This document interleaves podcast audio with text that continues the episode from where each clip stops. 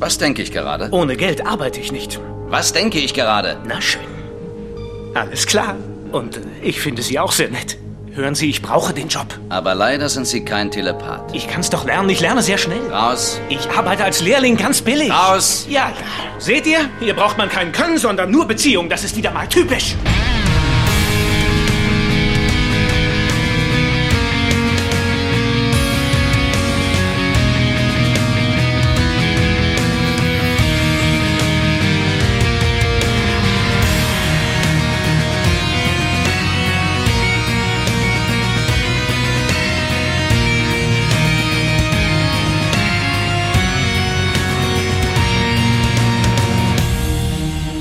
Besondere Anlässe befordern, be erfordern, besondere Maßnahmen und besondere Folgen äh, befordern oder erfordern besondere Gäste. Und äh, die Folge, die wir heute besprechen müssen, es gilt ja weithin als eine der schlechtesten, wenn nicht gar die schlechteste Babylon 5 Folge überhaupt. Und da haben wir uns gedacht, mit wem würden wir die lieber besprechen als mit einem der besten, wenn nicht gar dem besten Podcaster in Deutschland. Der hatte leider keine Zeit. Deswegen ist, An deswegen ist André hier. Hallo André. Ich habe genau mit dem Spruch gerechnet. Der hatte leider keine Zeit. Ich wünsche euch trotzdem äh, allen Zuhörern und euch beiden einen wunderschönen guten Abend, guten Morgen oder wann auch immer ihr das hört. Ha, schön. Und äh, eine vertraute Stimme schmiegt sich jetzt auch in unsere Ohren. Hallo Raphael. Einen wunderschönen guten was auch immer an euch alle beide. Und ich glaube, wir müssen kurz erklären, warum André überhaupt hier ist. Äh, zum einen ja. Ist es natürlich Rache, weil natürlich. wir uns ganz grauenhafte Sachen in seinem KMH-Podcast antun mussten und das aber auch es gerne getan haben. Grund. es gibt einen zweiten Grund, ja mehr oder weniger, der ist halt folgend, weil ich glaube, das war schon die Planung, als wir mit dem Grauen Rat angefangen haben da haben wir irgendwann gesagt, oh Gott, wir hassen Grau 17 so sehr. Wenn wir die besprechen, dann mit André. Hätte ich damals schon TKO auf dem Plan gehabt und nicht so verdrängt, wäre es vermutlich das geworden. Aber ich glaube, das ist auch entsprechend, ähm, ja, Rache genug. Ja. Ich frage mich immer noch, ob ich mich geschmeichelt fühlen sollte. Ich glaube doch, nicht. Ne? Doch, doch, doch, doch, doch. ja, ja, ja, ja.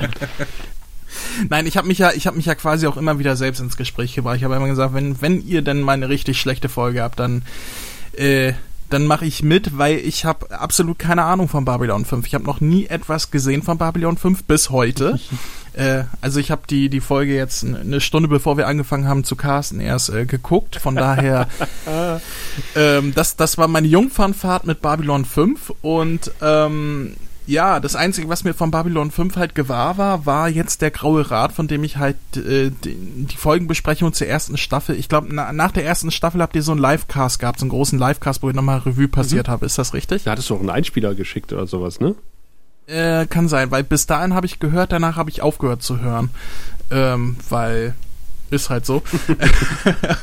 und äh, ja, das Einzige, was tatsächlich hängen geblieben ist von, keine Ahnung, 24, 25 Folgen Grauer Rat Podcast, sind die Namen gewesen. Ah. Und also die Namen waren mir noch ein Begriff, allerdings äh, hört es dann schon auf und ich war sehr verwundert, dass Sheridan keine Frau ist, sondern äh, ja jemand, der aussieht wie Bill, Bill Pullman. Von daher ähm, ja, so viel dazu, aber ich habe mich trotzdem sehr drauf gefreut. Ähm, ich wusste ja nicht, was auf mich zukommt. Vor allem, weil bis Folge 24, glaube ich, noch Sinclair da war. das kann natürlich sein. Äh ja, da habe ich immer an den an den Dino gedacht, von, von den Dinos. Der Vater heißt auch Earl Sinclair Stimmt. und da habe ich immer an den gedacht. Ich habe ja, ich hab ja absolut keine Bilder im Kopf gehabt. Ich habe ja nur das gehört, was ihr gesagt habt. Ich bin ein bisschen erschrocken, dass du den guten Sheridan als er sieht aus wie Bill Pullman beschreibst. Ich würde sagen, er sieht aus wie Bruce Boxleitner, den man auch kennt, oder? also es war meine erste Assoziation äh, Bill Pullman, wie wie er wie Bill Pullman so bei Independence Day aussah. Auch die Friese, die die kommt da halt her. Ja, aber du kennst den Schauspieler, oder? Also Bruce ja. Boxleitner, ah, okay. ja. Ist ist das nicht? Äh, Der Agent mit Herz. Und Tron. Ja, ja, ja, ja, ja, ja. Ja, ja, kommt auch. Ja, lasse ich beides gelten. ich, ich, weiß, welches davon richtiger ist. Hey. Ich habe ich hab viele Assoziationen gehabt in dieser Folge, weil ich halt überhaupt niemanden zuordnen konnte, musste ich mich ja an irgendwas oh, festhalten. Oh, das mussten wir alle. Bei dieser Folge mussten Ja, aber ihr, ihr kanntet zumindest die Figuren. Ich wusste ja nicht mal, äh, wer, wer, wer ist eine Hauptdarsteller, wer ist Nebendarsteller und wer taucht nur in dieser Folge auf. Also ich habe nachher herausgefunden, als Freddy Krüger nur in dieser Folge auftauchte. Also zumindest gehe ich davon aus, dass der nicht nochmal wiederkommt von und, und so war es für mich halt auch schwer schwer, der Geschichte irgendwie folgen zu können, der Geschichte irgendwie folgen zu können, weil, weil ich habe überhaupt keinen Anhaltspunkt gehabt, wer wer ist, äh, wer wichtig ist, wer nicht wichtig ist und wer nur da ist, um Dialog äh, loszuwerden und dann wieder verschwindet. Also es war nicht so einfach. Ich muss auch gestehen, jetzt beim nochmal gucken, ist es, glaube ich, auch die eine der undankbarsten Folgen überhaupt, weil zum einen ist die Turbo schlecht, zum anderen ist, glaube ich, jedes Element, bis auf dieses Grau 17, so tief in der Serienhistorie verwoben, und in dem, in dem ganzen Story-Arc, dass man, glaube ich, wirklich total planlos davor steht. Ja, aber ich glaube, ich habe es am Ende doch ein bisschen aufgedröselt bekommen. Also ich kann euch nur empfehlen, euch auch an, an was festzuhalten bei der Besprechung dieser Folge oder, also ich halte mich persönlich an geistigen Getränken fest. Also sollten wir im Laufe dieser Folge anfangen, noch mehr zu lallen als jetzt, dann liegt es daran, dass wir diese Folge eigentlich nicht nüchtern besprechen wollen. Also ich habe nur Wasser hier, sprich ja, für dich selbst. Dann kann es sein, dass am Ende nur noch andere übrig ist.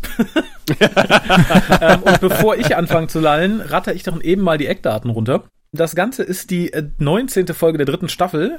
Zu Englisch heißt sie Grey 17 is Missing, zu Deutsch das Rätsel um Grau 17. Geschrieben hat es, wie glaube ich, die gesamte Staffel, äh, JMS komplett.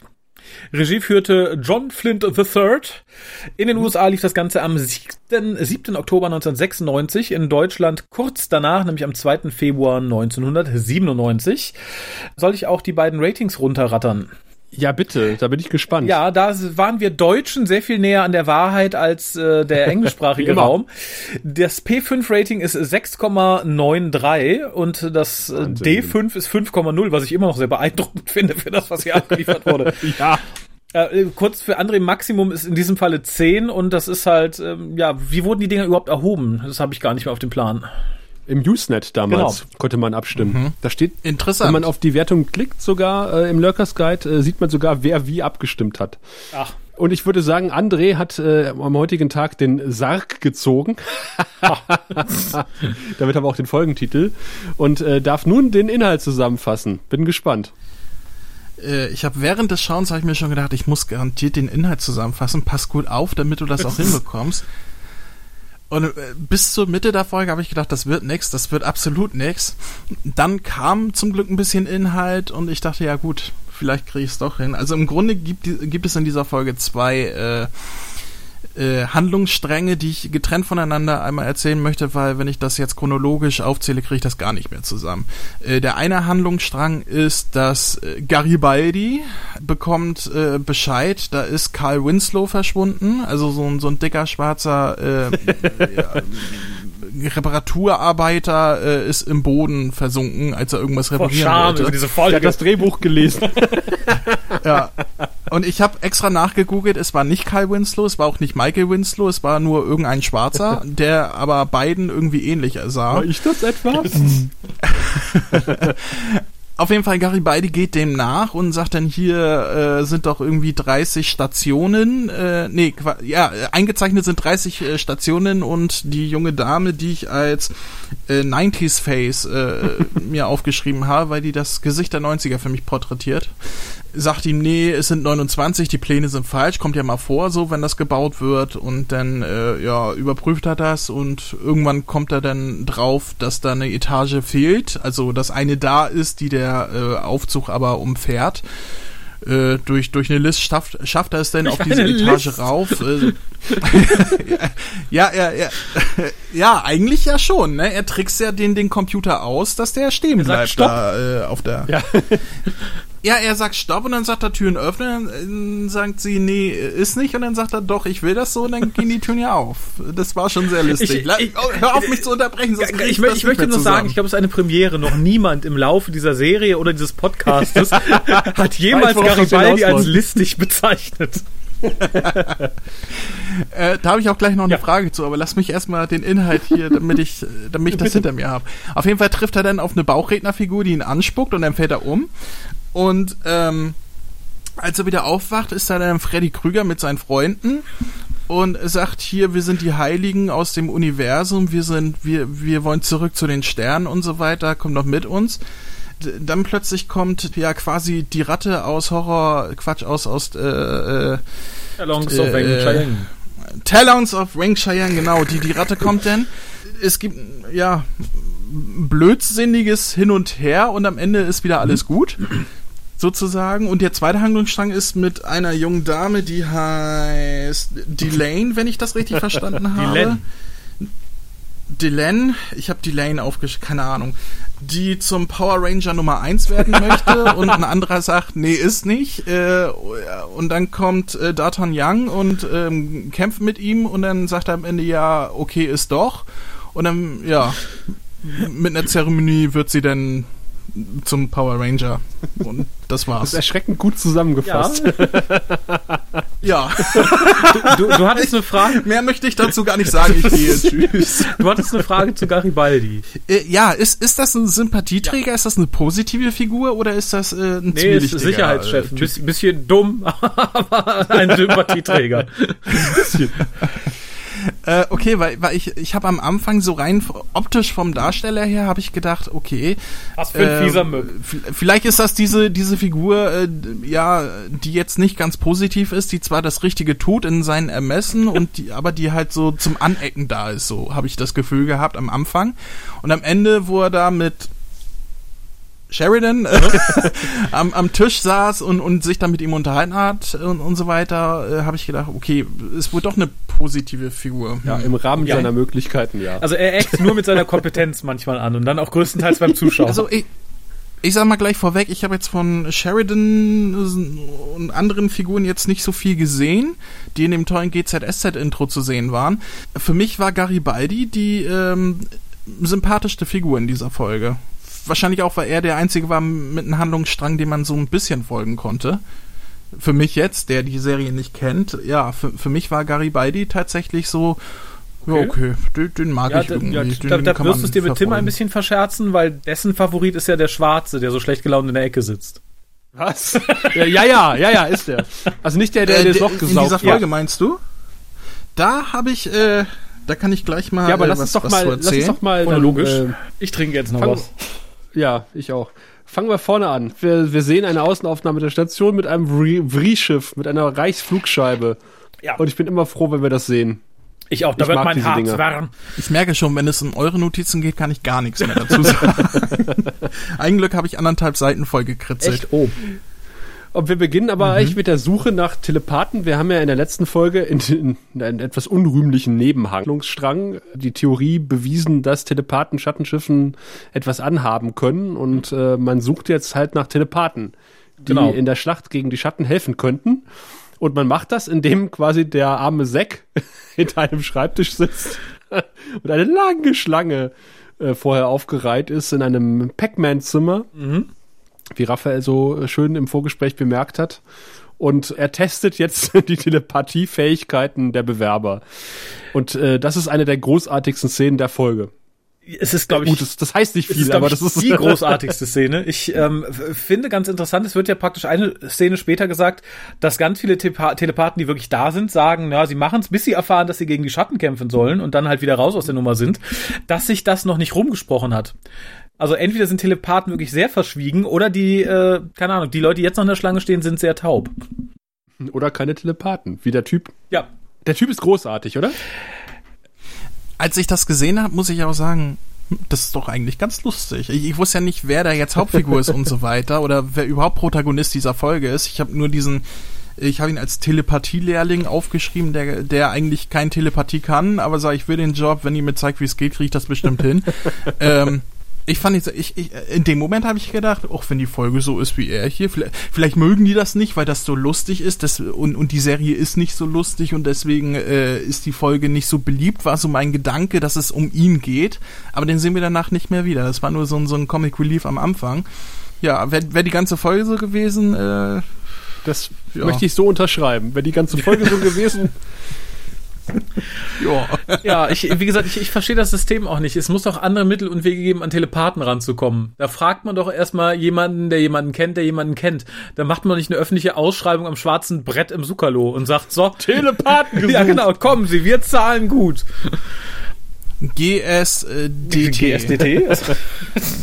Ja hier grau, wie heißt die graue BSDT, Station sucht den Super 5 sucht den Telepathen. Genau, das, das finde ich etwas seltsam tatsächlich, wie hier vorgegangen wird. Schön finde ich allerdings sechs altmodischen Schreibtisch mit diesem Mini-Laptop, auf dem auch ein Babylon 5 Aufkleber drauf ist, offensichtlich. Den Laptop fa- fand ich auch großartig und äh, vor allen Dingen die Dokumentenablage Mhm. zu seiner Rechten. Da war ich aber sehr froh, das habe ich mir hier notiert, sowohl hier als auch später nochmal. Babylon 5 hat endlich aufgehört, die Ecken ihrer A4-Blätter abzuschneiden. Wahrscheinlich hat Garibaldi gelernt, sich nicht mehr die Finger aufzuschneiden Vermutlich. Papierecken. Darf ich noch eine Verständnisfrage Aber bitte. loswerden? Also an mich schon. Auf wen soll ich jetzt hören? Auf Papa 1 oder Papa 2? Ich beantworte dir alles. Der Podcast heißt ja Der Graue Rat und ich habe auch mehrfach in der Folge, wurde der angesprochen, habe ich mehrfach mitbekommen, äh, der Graue Rat, den gibt's nicht mehr, aber als sie noch gab, war sonst wer Mitglied und so weiter. Und dann gibt's diese Station Grau 1, Grau 2 und so weiter. Und dann hieß es auch irgendwas mit hier auf der grauen Basis oder irgendwie so etwas, keine Ahnung. Was, was hat es damit auf sich, dass alles grau ist und so weiter? Ist das eine spezielle äh, ja, Raumstation, wo die gesagt haben, das ist cool, wenn wir alles grau nennen? Oder Das ist, das ist, ich verstehe das, das ist nicht. eine ostdeutsche Raumstation, das ist alles grau. Also ich, ich finde es sehr schön, weil ich, ich persönlich habe diese Verbindung gar nicht gezogen. Tatsächlich, Ja, es nicht. existiert keine Verbindung zwischen der Farbe des jeweiligen Bereiches und des Grauen Rates. Der Graue Rat ist halt, Also das ist, das ist, weil das alles grau ist, nennen sie das grau? es gibt, es gibt Also die, die Station Grau 1, Grau 2 und so weiter, die heißen grau, weil die Ja, es gibt grau sind? verschiedenfarbige Sektoren. Es gibt halt auch grün 1, 2, 3 und so weiter und so fort. Und Ah, grau rot. ist einfach mal wahrscheinlich, weil man da mehr Geheimnis, ne? Pink, Pink 13 ist so. missing oder Pink 17 ist missing, wäre, glaube ich, doof gewesen. Nein, der, der graue Sektor ist einfach der Sektor, wo die Maschinen sind. Also Ach so, dann ist das jetzt auch gar nicht ein, ein Handlungsort, sag ich mal, speziell von der Serie selber. Nee, im- Diese im- ganzen im Graustationen. grauen Sektor ist man relativ selten. Man ist öfter mal im braunen Sektor, also in Chemnitz, wo, wo halt die ganzen Lurkers unterwegs sind, aber ähm, Grau haben wir selten. Grau ist man selten, weil da ist, passiert halt nichts, da stehen dann meistens nur Maschinen, also die Triebwerke und Gedöns. Die Station ist so halt in verschiedene Farben unterteilt, damit äh, die Botschafter Okay. sind halt irgendwie im grünen Bereich, die operativen Kräfte sind im roten, wenn ich das richtig im Kopf habe. Blau gibt es noch und äh, ich habe vergessen, wofür die Farben stehen.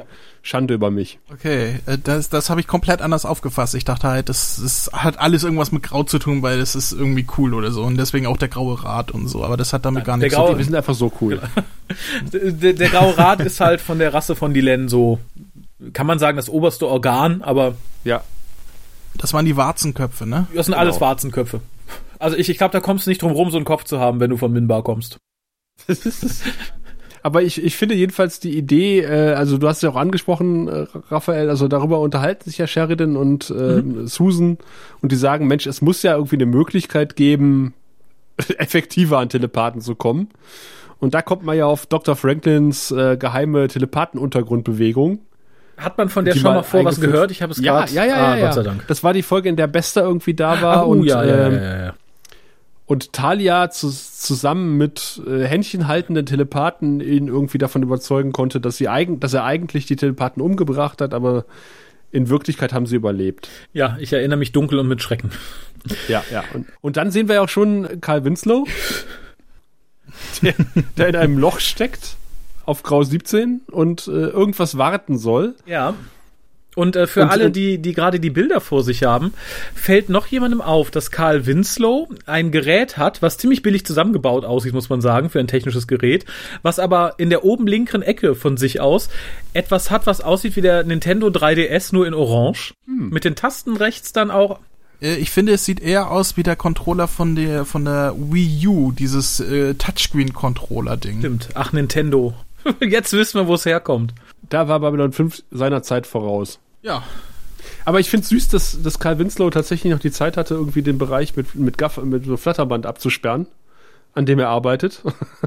Ja, ist ja wichtig, bevor jemand in das Loch fällt. Vor ich dachte Der im ersten Moment, drin. der sitzt da fest, ne? Ich, ich, ich habe gedacht, das wäre wie bei Homer Simpson, wo er da in diese Erdkuhle fällt und dann da fest sitzt, ne?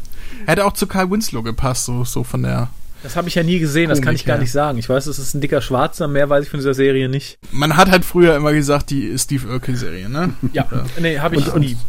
Aber du kennst ihn doch von Stirb ja, langsam. Ja, ihn tatsächlich. Aber ich habe halt keine Ahnung, was der Winslow so macht. Ob der öfter in Löchern steckt Ach so, oder so. okay, aber du, du weißt optisch, äh, ja, wen ich meine, deswegen. Gut, dann das weiß ich. Ähm, optisch bin ich einen kleinen Schritt weiter, mal ganz davon ab, dass ich etwas sehr klischeehaft fand, wie der da runtergezogen wurde. Und auch ja. Da noch eine mhm. Frage habe. Es wird ja dann angedeutet, es war dieses Billig-Alien, was ihn da runternuckelt. Ja. Äh, wenn das jetzt schon einen Gang nach oben hatte, warum ist es nicht einfach raus und hat viele, viele Menschen gefressen, statt sich weiter auf Grau äh, 17 rumzutreiben, wo viel weniger los ist? Ja, das vielleicht ist es da zu hell. Ja, vielleicht. Das ist eine sehr gute Frage, aber es war vielleicht erstmal satt mit Karl Winslow und es war ja auch beschäftigt, den Gullideckel wieder drauf zu machen und äh, sämtliche Kabel wieder reinzuziehen. Stimmt, irgendjemand hat das doch wieder zugemacht, ja, das Loch. War das nicht so? Das war bestimmt das war ja Freddy Krüger. Ja, aber der hat sich gedacht, oh nee, Ach ja, naja, stimmt. Äh, aber das ist nur eine der Fragen, die diese Folge aufwirft. Ja, ja, viele Fragen. Vor allen Dingen, er, er, er kriegt ja irgendwie einen Anruf von, von seiner Chefin mhm. und sagt, na ja, ich, ich finde hier keinen Fehler und da. Und dann sagt er auf einmal, was ist denn das? Und guckt irgendwie so auf sein Gerät mhm. oder wo auch immer er hinguckt und dann wird er runtergezogen und ich verstehe diese Szene nicht. Mhm. Weil er sagt ja, was bist du denn für ein komisches und dann, und dann so weg. Und, und ich habe einfach nicht verstanden, worauf er sich da bezieht. Auf das Tierchen vielleicht. Also auf das Billig-Alien. Sagt, was bist du denn für ein billiges Kack-Alien? Und dann. Okay, das, das klingt richtig. Ich muss gestehen, ich habe nicht wirklich viel hinterfragt beim Gucken. Also so vom normalen Prozess, weil es war halt auch vieles, wo ich dachte, ja, ist halt normal oder irgendwie so für die Serie, weil, weil ich halt die Serie nicht kenne. Ne? Es, es hätte auch, halt auch vieles einfach als gegeben. Es hätte auch theoretisch die Serie um den schwarzen Mechaniker auf der grauen Station sein können. ne, vor allem im ersten Moment habe ich halt wirklich gedacht, das wäre Kai Winslow, der Schauspieler, deswegen habe ich auch gedacht, das wäre ein Hauptdarsteller. Als er dann auf einmal Hubs und weg war, habe ich auch so gedacht. Toll, André hm? kannte okay. die, die halbe Cast und hinterher hat er festgestellt, nee, doch nicht. ist tatsächlich so. Ich habe auch gedacht, der Gary Weidi wäre von Aber stopp, Lost, aber darf ich dir was anderes erzählen? Ähm, was denn? Kanntest du die Darstellerin von, von Dylan? Äh, ich habe tatsächlich mir noch aufgeschrieben, äh, woher von Lost. die? da, welche Rolle? Die Irre. Die Irre Waldfrau, die auch später im Kochbuch auftaucht. Ja. Ah, hier, Danielle genau. Rousseau. Die Russin, Franz Quatsch, die, Französin. die Französin. Rousseau, die Russin, ja. ja, das kommt hin, so von den Augen. Ich habe die ganze Zeit gedacht, diese Augen, die kennst du doch irgendwoher, weil die halt so ein bisschen komisch auseinanderstehen. Ne? ähm, ja, aber tatsächlich, da hast du deine Lost-Verbindung. Okay. Der nächste Punkt bei mir wäre, nach Michael, äh, nach Carl Winslow wird gefressen, äh, das Intro ist toll. Das war bis zu dem Zeitpunkt, wo diese GZSZ-Einspieler kamen, da habe ich gedacht, hm, okay. Vorher fand ich das ganz nett. Die, die haben sie auch bald wieder gelassen. Weil da war, da war mal mehr Action als in den sieben Staffeln äh, Next Generation, die ich davor gesehen habe. Da war mal Action im Intro. Und dann kam diese, dieser Einspieler von den Schauspielern. Ich habe gedacht, hm, okay. Namen hätten es auch getan, Leute. Ja, das, das, das hat man später, glaube ich, auch eingesehen.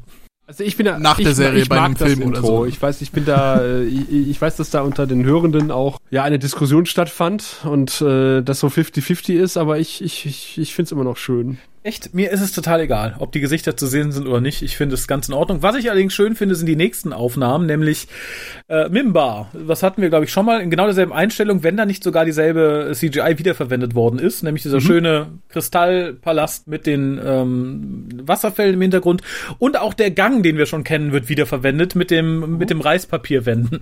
Mhm. Und auch Ratten wird wiederverwendet. Genau. Den wir auch schon in dieser in der gleichen Kulisse oder selben Kulisse ja damals noch mit einem Wallonen gesehen haben äh, und jetzt mit Dylan. Ja, ich, ich finde es ganz interessant. Ich frage mich, ob man das schon wohlweislich mit dem Zweiteiler zusammen aufgenommen hat. Wenn man sagte, so, das steht jetzt einmal.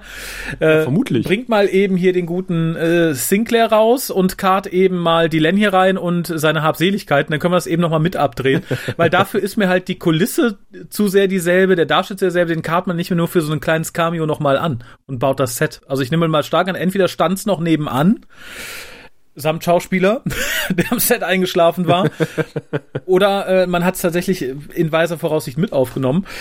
Und ja, hier fängt, glaube ich, für jemanden, der so gar nichts mit der Serie zu tun hat, erstmal das etwas sinnlose Geschwurbel an über die Ranger, über den Toten und was hast du daraus mhm, gemacht? Mhm. Ich habe dafür, äh, ich habe dazu genau eine einzige Notiz und die wäre Nazi-Auszeichnung. ähm, Was? Das ist die, diese, diese Orden und so weiter, die, die er ihr übergibt, über, da ist ja irgendwer gestorben und dann geben sie doch die, hier, das sind die Andenken von ihm von der Erde. Und die waren in schwarz-weiß-rot äh, äh, gestaltet und, und sahen halt ein bisschen nach Drittes Reich aus, fand ich. Ich sehe da sehr viel Blau, also ähm, Schwarz-Weiß-Rot. Vielleicht war das auch der, der Wunschgedanke, keine Ahnung. Diese Szene wäre weiß viel ja nicht, spannender, wenn Nazis Vielleicht haben dabei Space Hitler gehabt, ich weiß das nicht, aber ich, ich habe mir, ich habe gedacht, okay, könnten auch, könnte auch äh, von, von Space Hitler sein. Von Space Ahnung. Hitler, also ich, der, der, der Hintergrund, das liegt auf rotem Samt. Vielleicht hatte ich das irgendwie rausgebracht. Was soll ich denn dazu sagen? Ich, ich fand, das war ein schöner Rückgriff in den Pilotfilm, wo ja quasi diese Ehrenmedaille äh, gezeigt wird, die er bekommen hat, weil er in der Battle of the Line mitgekämpft hat. Ja. Die sehen wir ja zusammen mit dem Ranger-Abzeichen und seinem Erdallianz-Abzeichen, aber genau da habe ich ein kleines Problem, lieber Raphael. Äh, ich wende ja. mich jetzt explizit an Raphael, weil André kann es nicht wissen. Ich wollte ich, ich wollt gerade noch sagen, ja, schön, dass du mich dann komplett ausklammerst, aber es, es macht ja Sinn. Also. Ich bin gespannt. Und ich bin da, glaube ich, auch nicht und so Und zwar froh. ist er doch in, in, in dem Zeitreise-Zweiteiler in ja. die Vergangenheit gereist und trug gerade diese Brosche. Ja. Ah, die sollte, ja, ja, und? Noch sehe ich da kein Problem. Wie kommt die in diese Kiste? Die lag in einer zweiten Box neben Valens Brief. Und wurde dann praktisch ausgepackt. Ja, äh, und lass mich das noch umpacken, Oder bevor halt, ich. Äh vielleicht hat Valen tatsächlich gesagt, oh, diese schöne Brosche, die hätte ich ja, die war, hm, ich weiß es nicht so genau. Äh, irgendwie durch Valen in der Vergangenheit lag die so lang irgendwo und dann hat man. Oder er hat in weislicher Voraussicht nur eine Kopie getragen. Ah. Wir einigen uns darauf. Modeschmuck, sozusagen. ich hätte da noch eine Verständnisfrage. Ja? Also da ist jemand gestorben. War das eine Hauptfigur und ist es kurz davor passiert? Oder äh, weil, weil ich habe das irgendwie so abgetan wie war vielleicht ein Familienbekannter, den man jetzt gar nicht äh, on-screen gesehen hat oder so, sondern nur irgendetwas, um, um die Story voranzutreiben oder irgendwie so. so nee. Also kurz ja und ja. ich ich hole ein bisschen weiter aus. Es war der ehemalige Commander der Station, nämlich äh, Commander Sinclair. Äh, der dann okay. abgesetzt wurde sozusagen und wegberufen und war dann äh, auf Minbar, also da, wo die jetzt vor diesem Reispapier stehen und war da halt Anführer der, so, der, der Power Rangers, wie du so vorhin nanntest. Und ist dann äh, vor einigen Folgen in einem Zweiteiler ganz mysteriös durch die Zeit gehüpft und in der Vergangenheit gelandet, wo er zum geistigen Führer der Mimbari wird, nachdem er auch die Verwandlungsmaschine benutzt hat, die die Lense hübsch hat werden lassen. Nur umgekehrt. Ja. Also er ist zum Warzengesicht geworden. Genau. Aber ich habe doch eine Frage. Also, als Warum hast du genauso viele Fragen wie André? Hier stimmt doch was nicht. Nein, also, also, wir sehen ja hier. Du musst mich immer übertrumpfen. Wir sehen ja hier ne? wunderbar, immer. wunderbar plakativ im Vor, äh, Vorspann nicht nur Catherine Moffat, die nichts mit Steve Moffat zu tun hat. Mhm. Äh, oh, das habe ich mir auch aufgeschrieben. Ich habe extra nachgegoogelt. Nein, sie hat nichts mit Stephen Moffat zu tun. Aber wir sehen hier äh, ganz groß Gueststar Robert Egnant. Ja. Und äh, was habt ihr gedacht, als ihr das das erste Mal gesehen habt und ohne zu wissen, wie diese Folge ausgehen wird? Also ich habe mir direkt Freddy Krüger aufgeschrieben, als ich das gesehen habe. Da war übrigens noch ein anderer cooler Name, Time, Time Winter oder irgendwie so etwas. Da habe ich auch gedacht, das bin Name. Time Winter. Wie heißt denn ja, so? genau. Das ist Rateng. So. Der Minbari. Ähm, der von dem Reispapier. Okay. Ja. Okay. Ich, ich muss dazu sagen, ich bin ja ein Supernatural-Gucker, wo Robert England auch schon mal, äh, Eng England heißt er mit U, ne? Land mit U. Ähm, da hatte er auch schon mal einen Auftritt und das war genauso äh, enttäuschend, so dass ich irgendwie gar nicht viel erwartet habe, dass es irgendwie auf auf äh, äh, Freddy Krüger irgendwie hinausläuft. Und am Ende ja, hat man ja irgendwie so, so einen Bibeltypen bekommen, der aussieht wie der Vater von Feivel. Kennt ihr noch Feivel? Ja, von, der die, die Handschuhe denkst du das aber auch nur, ne? Nee, das, das komplette Outfit, diese Brille, die er Stimmt, trägt, ja, die dann äh, die, dieser zerrissene Lumpenanzug äh, und, und die Handschuhe. Ja, ich habe hab die ganze Zeit gedacht, der sieht aus wie der Papa von Feivel. Freddy Krüger meets Feivel, der Mauswanderer. Und so. das ging mir tatsächlich, macht eine ging mir tatsächlich ähnlich. Heute. Ich habe Mr. England in äh, Nebenrollen bisher noch nie in irgendwas Coolem gesehen, soweit ich mich entsinnen kann. Ah, okay. Ja. Ist, ist tatsächlich so. Bis auf Freddy Krüger äh, ist da jetzt nichts, was irgendwie hängen geblieben wäre, auch irgendwie als äh, stilistisch oder ähm, horrormäßig, was irgendwie im selben Genre wäre, wo ich den schon mal gesehen habe. Und deswegen habe ich hier auch nichts dergleichen erwartet. Hast, hast du denn da, äh, keine Ahnung, jetzt was anderes erwartet? Oder war das jetzt so die Frage, was andere erwartet hätten? Äh, ja, das war die Frage eher, was ihr erwartet hätte, weil ich habe keine großen Erwartungen an ihn. Ich verbinde auch nicht, nicht viel mit ihm, weil ich, ich bin nicht so der Horrorfan. Also von daher, äh, ich bin grob mit dem mit den Filmen vertraut, aber ich habe sie nie gesehen. Okay. Ja, von daher kann ich auch die Faszination ja, in gewissem Sinne nachvollziehen, aber halt nicht persönlich. Mir ist es halt relativ egal. Ich, ich muss gestehen, ich habe die Filme jetzt auch gar nicht so gesehen. Also ich glaube, ich kenne den ersten und dann den mit Johnny Depp irgendwann. Ich glaube, das ist der siebte oder so. Äh, ansonsten ist mir die Reihe auch eher so einfach nur als äh, ja von der Popkultur her ein Begriff, als dass ich die Filme wirklich gesehen hätte. Ja, ich kenne auch nur ich die bin, Memes. Ich bin da jetzt auch nicht so, ich habe auch nie im Leben Halloween gesehen oder so. Ich, ich glaube, so die einzige klassische Horrorfilmreihe, die ich gerne gesehen habe, die ich heute noch gerne sehe, ist Chucky die Mörderpuppe. Hm. Also ich, ich muss tatsächlich sagen, ich, ich gucke die Filme, ich kenne sie auch alle, ich weiß aber auch, dass der gute sonst nur komische Nebenrollen und B-Movies irgendwie gestemmt hat. Insofern habe ich tatsächlich nicht viel erwartet. Das wurde aber noch unterboten, muss ich tatsächlich auch sagen. also, insofern, ja, ich, ich war nicht überrascht, ihn da so zu sehen, sagen wir so. Okay, aber ich, ich fand es ganz interessant oder ich war jetzt beim zweiten Mal überrascht, um, um den Ball aufzugreifen, dass der gute Sinclair, bevor er dann irgendwie nach Minbar verschwunden ist oder auch äh, damals als Valen vielleicht noch, wirklich auch nicht drüber nachgedacht hat, seine Nachfolge als Ranger One zu regeln. Also er war ja schon ziemlich bedacht, irgendwie so alles so zu regeln, bevor er verschwunden ist. Das ist doch ganz klar. Aber irgendwie.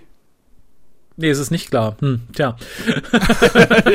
ich, ich, war so gespannt jetzt. Ja, ich auch. Äh, könnt ihr mich dann nochmal kurz aufklären, was, was, machen denn die Rangers hier? Der D'Artagnan hat ja nachher auch gesagt, ich bin der Ranger, ich kämpfe bis zum Tod und so weiter. Ja, das machen die. Und, ja, aber gegen wen? okay, wen beschützen die? Also, was, was machen die? Das Gute im Endeffekt. Also, sie sind sozusagen, tja, was ist. Sie sind eine Art Polizei oder was? Oder, oder ist das dann doch eher Elite-Kämpfer-mäßig irgendwas? Ich, ich suche gerade irgendwie ein, ein, ein, eine gute Referenz, aber im Endeffekt sind sowas wie die, die geheime Eingreiftruppe hm, gegen das Böse. Kann man. Okay, was ist, was ist das Böse in dieser Serie? Sind das böse Aliens ja, oder ist das alles Schatten, Mögliche? Sozusagen. Okay. Zu dem Punkt der Serie die Schatten, ja. ja. Also die, die geheime Streitkraft gegen die Bösen. Ja. Ja, also so eine, also die Menschen und die Minbari, äh, haben, haben ziemlich lange Krieg geführt oder eigentlich nicht so lange, weil die Minbari halt irgendwie ganz schön überlegen waren. Haben dann aber festgestellt, dass die Menschen und die Minbari eine Seele teilen, was wiederum mit Sinclairs Reise in die Vergangenheit zu tun hat. Äh, mhm. Und deswegen hat man eine gemeinsame Geheimarmee aufgestellt. Das sind die Rangers. Okay, aber die Rangers besteht, bestanden jetzt bisher nur aus Menschen und sie ist jetzt der erste. Nee, sie bestanden bisher nur aus Minbari und jetzt sind sie, bestehen sie aus Menschen und Minbari. Ah, okay. aber sie Jahren. wurde jetzt zum Ranger Nummer 1. Genau. Sie soll erwählt. gekürt werden als Ranger Nummer 1. Also es gibt halt jemanden, der die Ranger anführt. Okay, also zum, zum Ranghöchsten. Zum Reichsführer SS sozusagen. Alles klar, denn ich glaube, soweit habe ich es verstanden. Das verstehe ich. Ja. also, danke Raphael, du hast es mir nochmal klar gemacht im naja, ähm, äh, Dann versuche ich in entsprechendem. Achso, ich habe noch eine andere Frage, weil mir das mhm. gar nicht mehr gewahr war und zwar auch eher an Sascha. Es wird hier davon gefaselt, dass äh, Sinclairs Familie informiert wurde, dass es an seine Familie zurückgeschickt werden soll. Wie viel Familie hat er denn noch? Der ist doch in einem Kloster groß geworden, weil er adoptiert worden ist, oder? Was ist denn da noch übrig?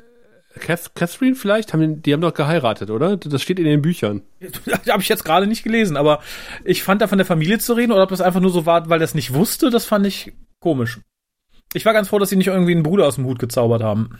Ich denke, das war hier Catherine, Kathleen, die ähm, Na gut. Frachtschiff-Tante. Äh, Kapitänin. Ja gut, ja. da ähm, da kann ich mit leben. Was ich dann tatsächlich, ja. Ich, ich finde es wirklich toll, dass ihr beide genauso viele Fragen habt. jetzt, jetzt hast du mir aber die Überleitung zu, zunichte gemacht. Tut mir sehr leid. Der, von der SS zu Garibaldi. Zur Waffen-SS. Äh, ja, der auch mit einer Waffe steht in schwarzer Uniform. Das fand und ich. Mit einer mit einem Revolver spielt, was ich irgendwie ja. nicht wirklich out of character finde für Garibaldi. War sehr ausgedehnt. Also das fand ich schon einen Tacken zu hart. Das fand ich ja, schon, das war. Es gibt, es gibt Chekhovs Gun. Ja. Dieses Gesetz von Chekhovs Gun. Und das ist jetzt hier wirklich wortwörtlich Garibaldis Gun. Ja. Ich habe auch lange überlegt, ob ich das als Out of Character, äh, Character bezeichnen würde, aber dachte so, nee. Aber nee, eben nicht. Ja, aber es ist, wie gesagt, es ist halt wirklich schon, es, es hat das sehr ausgehöhlt, finde ich. Mhm. Äh, warum denn? Weil er normalerweise keine Waffen benutzt oder oder? Weil in dem Jahrhundert keiner eine ballistische Waffe benutzt. Ja, okay, aber ich, ich habe das irgendwie so abgetan wie, keine Ahnung, in einem futuristischen Film, wo jemand noch ein altes Motorrad hat und die Leute sagen, oh, dann, oh das fährt ja noch mit Motorrad. Benzin. Oh. ah, äh, gleich ins Schwarze getroffen. Ja, das hat er auch. ja. Echt? Ja. Ja, dann da passt das auch zum Charakter. Also wenn er irgendwie so so äh, antiquäre Sachen sammelt, die für uns völlig normal sind, quasi, von dem sie eigentlich äh, geupdatete Sachen haben oder so, würde ich jetzt in dieselbe Kategorie stellen.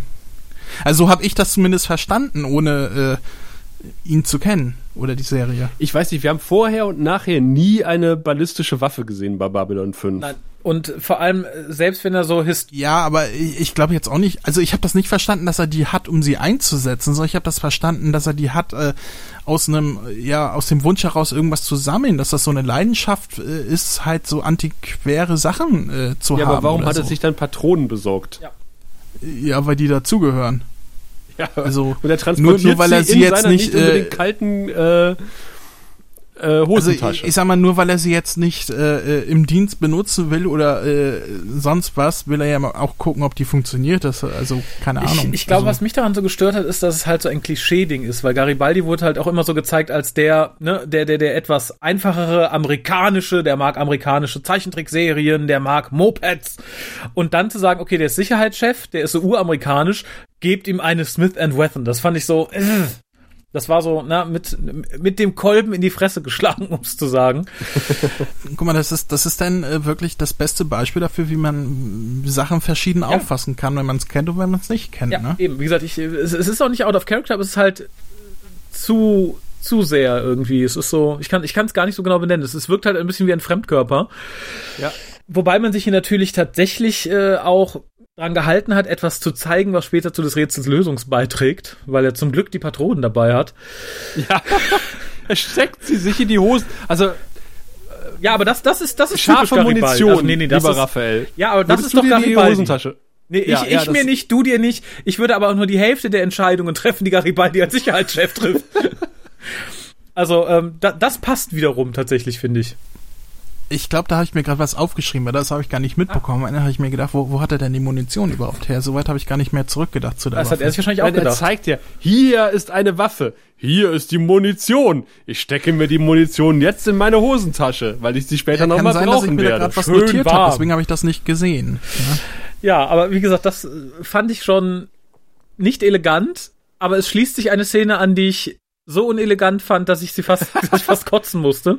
Aber warte, bevor du anfängst zu kotzen. Ja. Ich fand, ich fand zum Beispiel auch ganz merkwürdig, dass Garibaldi offenbar zu viel Zeit hat, weil er sitzt dann in seinem Büro, putzt eine alte Waffe und äh, kriegt von Zack gesagt, na ja, da ist irgendwie so ein, so ein Arbeiter verschwunden, Oho. zusätzlich zu den anderen 10.000 Fällen, die wir jeden Tag haben und er so, ja, dem Fall gehe ich nach, weil ich liebe Geheimnisse. das klingt so. interessant. Ich finde übrigens auch ganz interessant, dass äh, Garibaldis Oma beim Boston PT gearbeitet haben soll. Ja.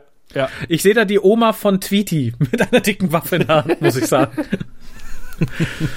ähm, Stimmt. Was ich allerdings gerade im Wechsel dieser beiden Szenen etwas albern fand, es wurde nämlich vorher schon betont, ja, äh, unser guter Arzt ist so schwer zu finden, der ist ja auf dem Walk gebaut, da haben wir große Probleme, wir wissen ja nicht unbedingt, wo der ist. Mhm. Dann ist aber komischerweise ein Mechaniker verschwunden und dann wird gesagt, ja, so jemand kann doch nicht einfach verschwinden. Wer weiß, vielleicht ist der auch auf dem Walk gebaut. Ja, stimmt. Das fand ich etwas albern. Mit Franklin und säuft sich von Bar zu Bar und legt Sängerin nach Sängerin flach. genau, aber dann, wie ist denn dein Eindruck von Ivanova und dem schwarzen, traurigen Mann, André? äh, das heißt, wir sind jetzt in der Star Wars genau. Bar, richtig? Schön wär's. Okay. Das wäre schon der nächste Punkt auf meiner Liste. Durchgestrichen. Ich darf da mal ganz kurz ein äh, im deutschen Voice-Over äh, eines Lurkers äh, zitieren. Ja. Ich weiß nicht, ob es den im englischen Original auch gab. Auf jeden Fall im Deutschen hörte man, wer ist denn das? Die sieht ja toll aus. ja, ja, ja. Jetzt Deswegen kann ich nicht mehr weiterspielen. Deswegen habe ich mir aufgeschrieben, äh, die Star Wars Bar wenn es nicht für Kinder gemacht wäre. Also äh, die, die Bar ist ja genau wie in Star Wars, äh, so kam mir das vor, so mit verschiedenen Aliens und so weiter. Äh, und dann kam aber dieses Sprichwort, oh, wer ist das denn? Hm. Und, und dann dachte ich mir, ja, wenn Star Wars nicht für Kinder gemacht wäre, dann würden da bestimmt auch so Sprüche kommen von, na gut, zu Luke vielleicht jetzt nicht direkt, zu Obi-Wan jetzt auch nicht vielleicht, aber wenn da jetzt so hübsche Frau reingekommen wäre oder so. Ja, ich kann, ich kann verstehen, wenn eine uniformierte Frau, die ganz offensichtlich die erste Offizierin der Station ist, in so eine Spelunkenbar kommt, dass Leute komisch gucken, aber nicht sagen so, ey, die sieht aber scharf aus. Unsere erste Offizierin, die uns den Arsch versohlen wird, soweit wir sie ansprechen.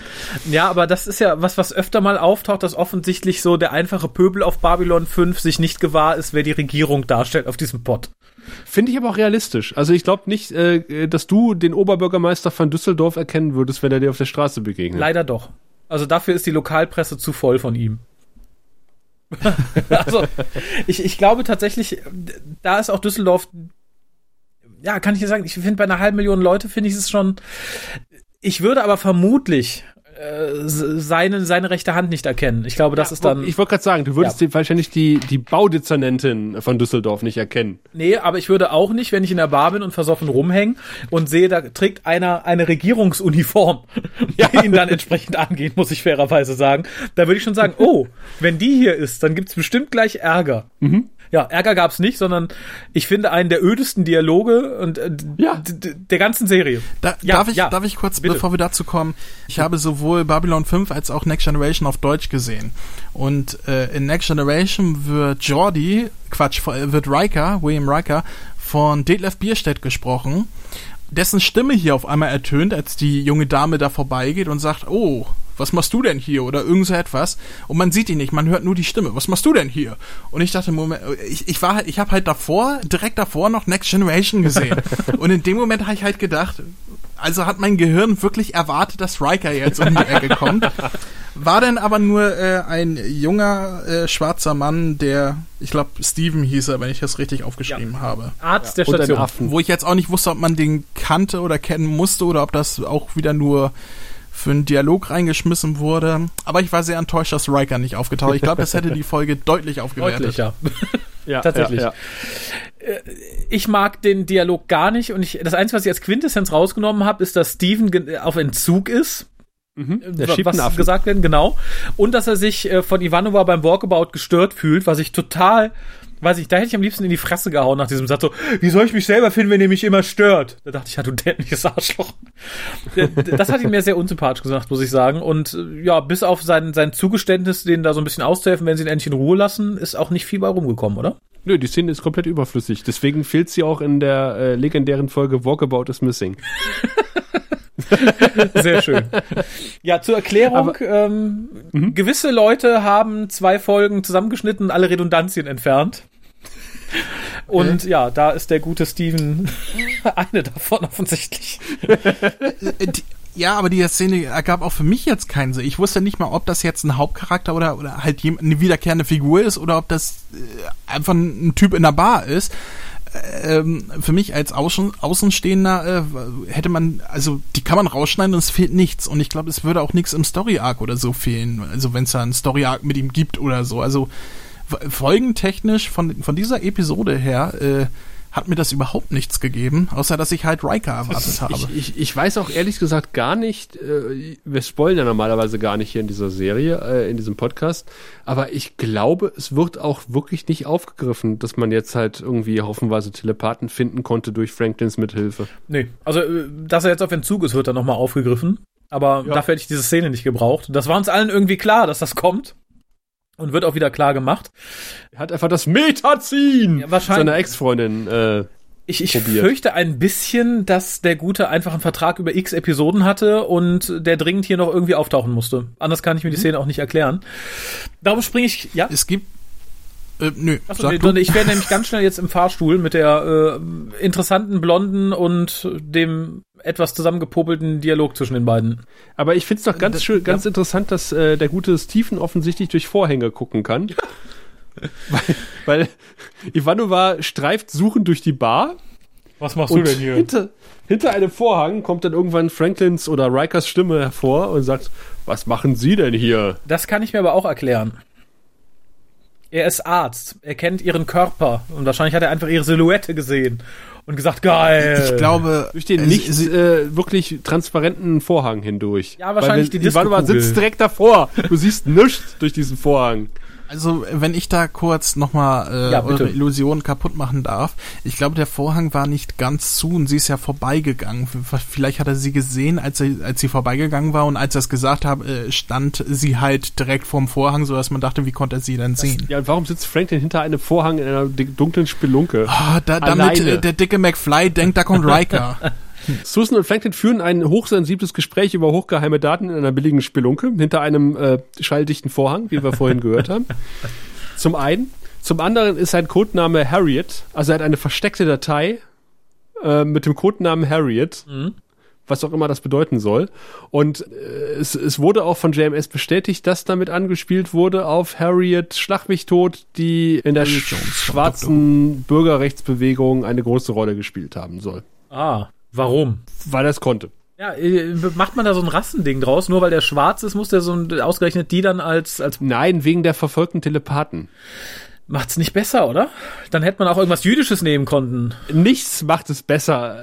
Nichts macht diese Folge besser, außer äh, sie mit der vorhergegangenen Folge zu einer zusammenzuschneiden und alles Blöde rauszuschneiden ja, da, da hast du sehr recht. Aber wer würde sowas tun? Ja, aber ich glaube, wenn man alles Blöde rausschneidet, bleibt nicht mehr viel von dieser Folge übrig.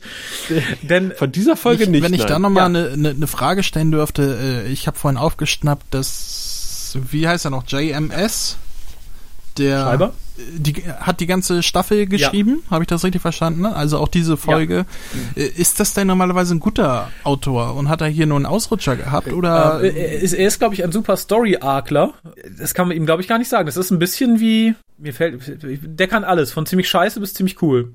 Mhm. Also so, äh, ja, für, mich jetzt zum Verständnis so der RTD, der gut schreiben kann, aber halt auch oft daneben haut. Er der Stephen Moffat. Ja, ja, ah, wobei okay. ich glaube, so tief wie JMS ist Stephen Moffat nie gekommen und so nee, hoch nee. wie JMS ist RTD nie gekommen. Also du kannst die irgendwie mischen. Nimm die Hochpunkte von Moffat und die Negativpunkte von RTD, dann hast du so einen qualitativen Rahmen für JMS. Okay. Also JMS hat zu dieser Folge gesagt, er äh, würde am liebsten persönlich sämtliche Haushalte abklappern der USA und wahrscheinlich auch außerhalb und sich entschuldigen persönlich für diese Folge.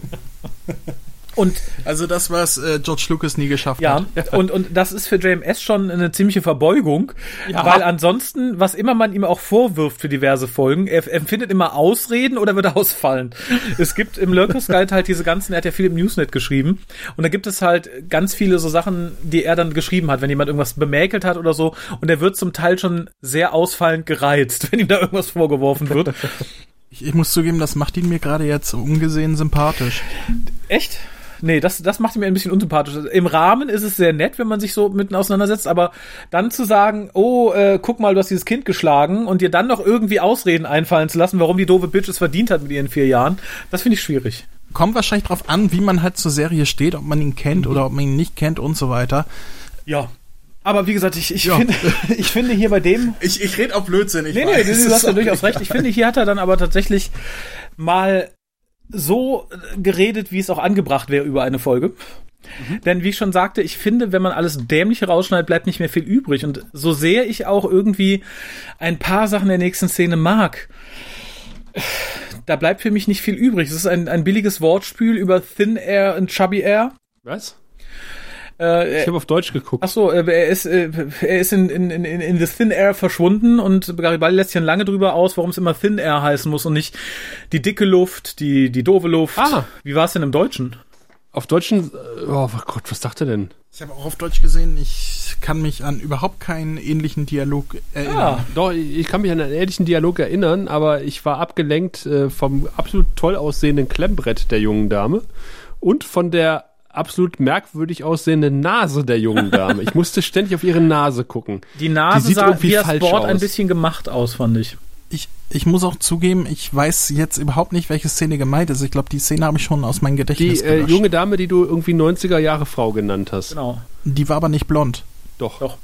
Nein. Doch. Und sie hat eine sehr Nein, die, die, die ich meine Nase. Also wir meinen die, die dann behauptet, naja, in den Blueprints ist halt irgendwie ein, eine Ebene mehr. Das kann ja mal passieren, was ich ziemlich lächerlich fand. Ich glaube, die meinte ich so. nicht. Das, das 90s Face, das war eine andere. Okay, jetzt sind wir gespannt. Die war dunkelhaarig. Die taucht auch später nochmal auf. Okay. Jetzt bin ich wirklich gespannt. Ja, ich auch. Also meinst du die Len? Viel mehr Frauen tauchen hier auf. Nein, meinst nein, nein, das, das war.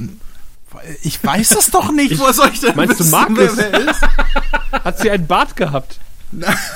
Nein, sie hat auch kein Alien-Make-up äh, oder sonst was getragen. Ich habe einfach nur gedacht, die, das ist so das Gesicht der 90er. Ich, ich, bin sehr gespannt. Also ich finde, allein die Frisur mit dem Gesicht schreit 90er. Da kommst du gar nicht von weg. Äh, ich meinte tatsächlich die, die sich mit äh, Riker unterhält. Ah, Ivanova. Ah. Ich finde, die sieht so, äh, keine Ahnung, so ähnlich wie Denise Richards oder irgendwie so aus. Okay. Lass uns mal lieber ganz schnell zur nächsten Szene gehen. Wer ist denn Ivanova? Ist die wichtig? Ja, es, es ist die erste Offizierin, ja. Okay. Ach, deswegen hat sie auch die, die Star Trek Lätzchen-Uniform. Genau. Aber die, die, die Uniform bei Babylon 5 im Gegensatz zu Star Trek haben Taschen was in dieser Folge sehr wichtig wird noch. Ja. Aber ja. ich, ich habe noch einmal eine Frage und das ist das, was mich, glaube ich, auch damals beim ersten Mal total rausgebracht hat. Du hast eine Station wie Babylon 5.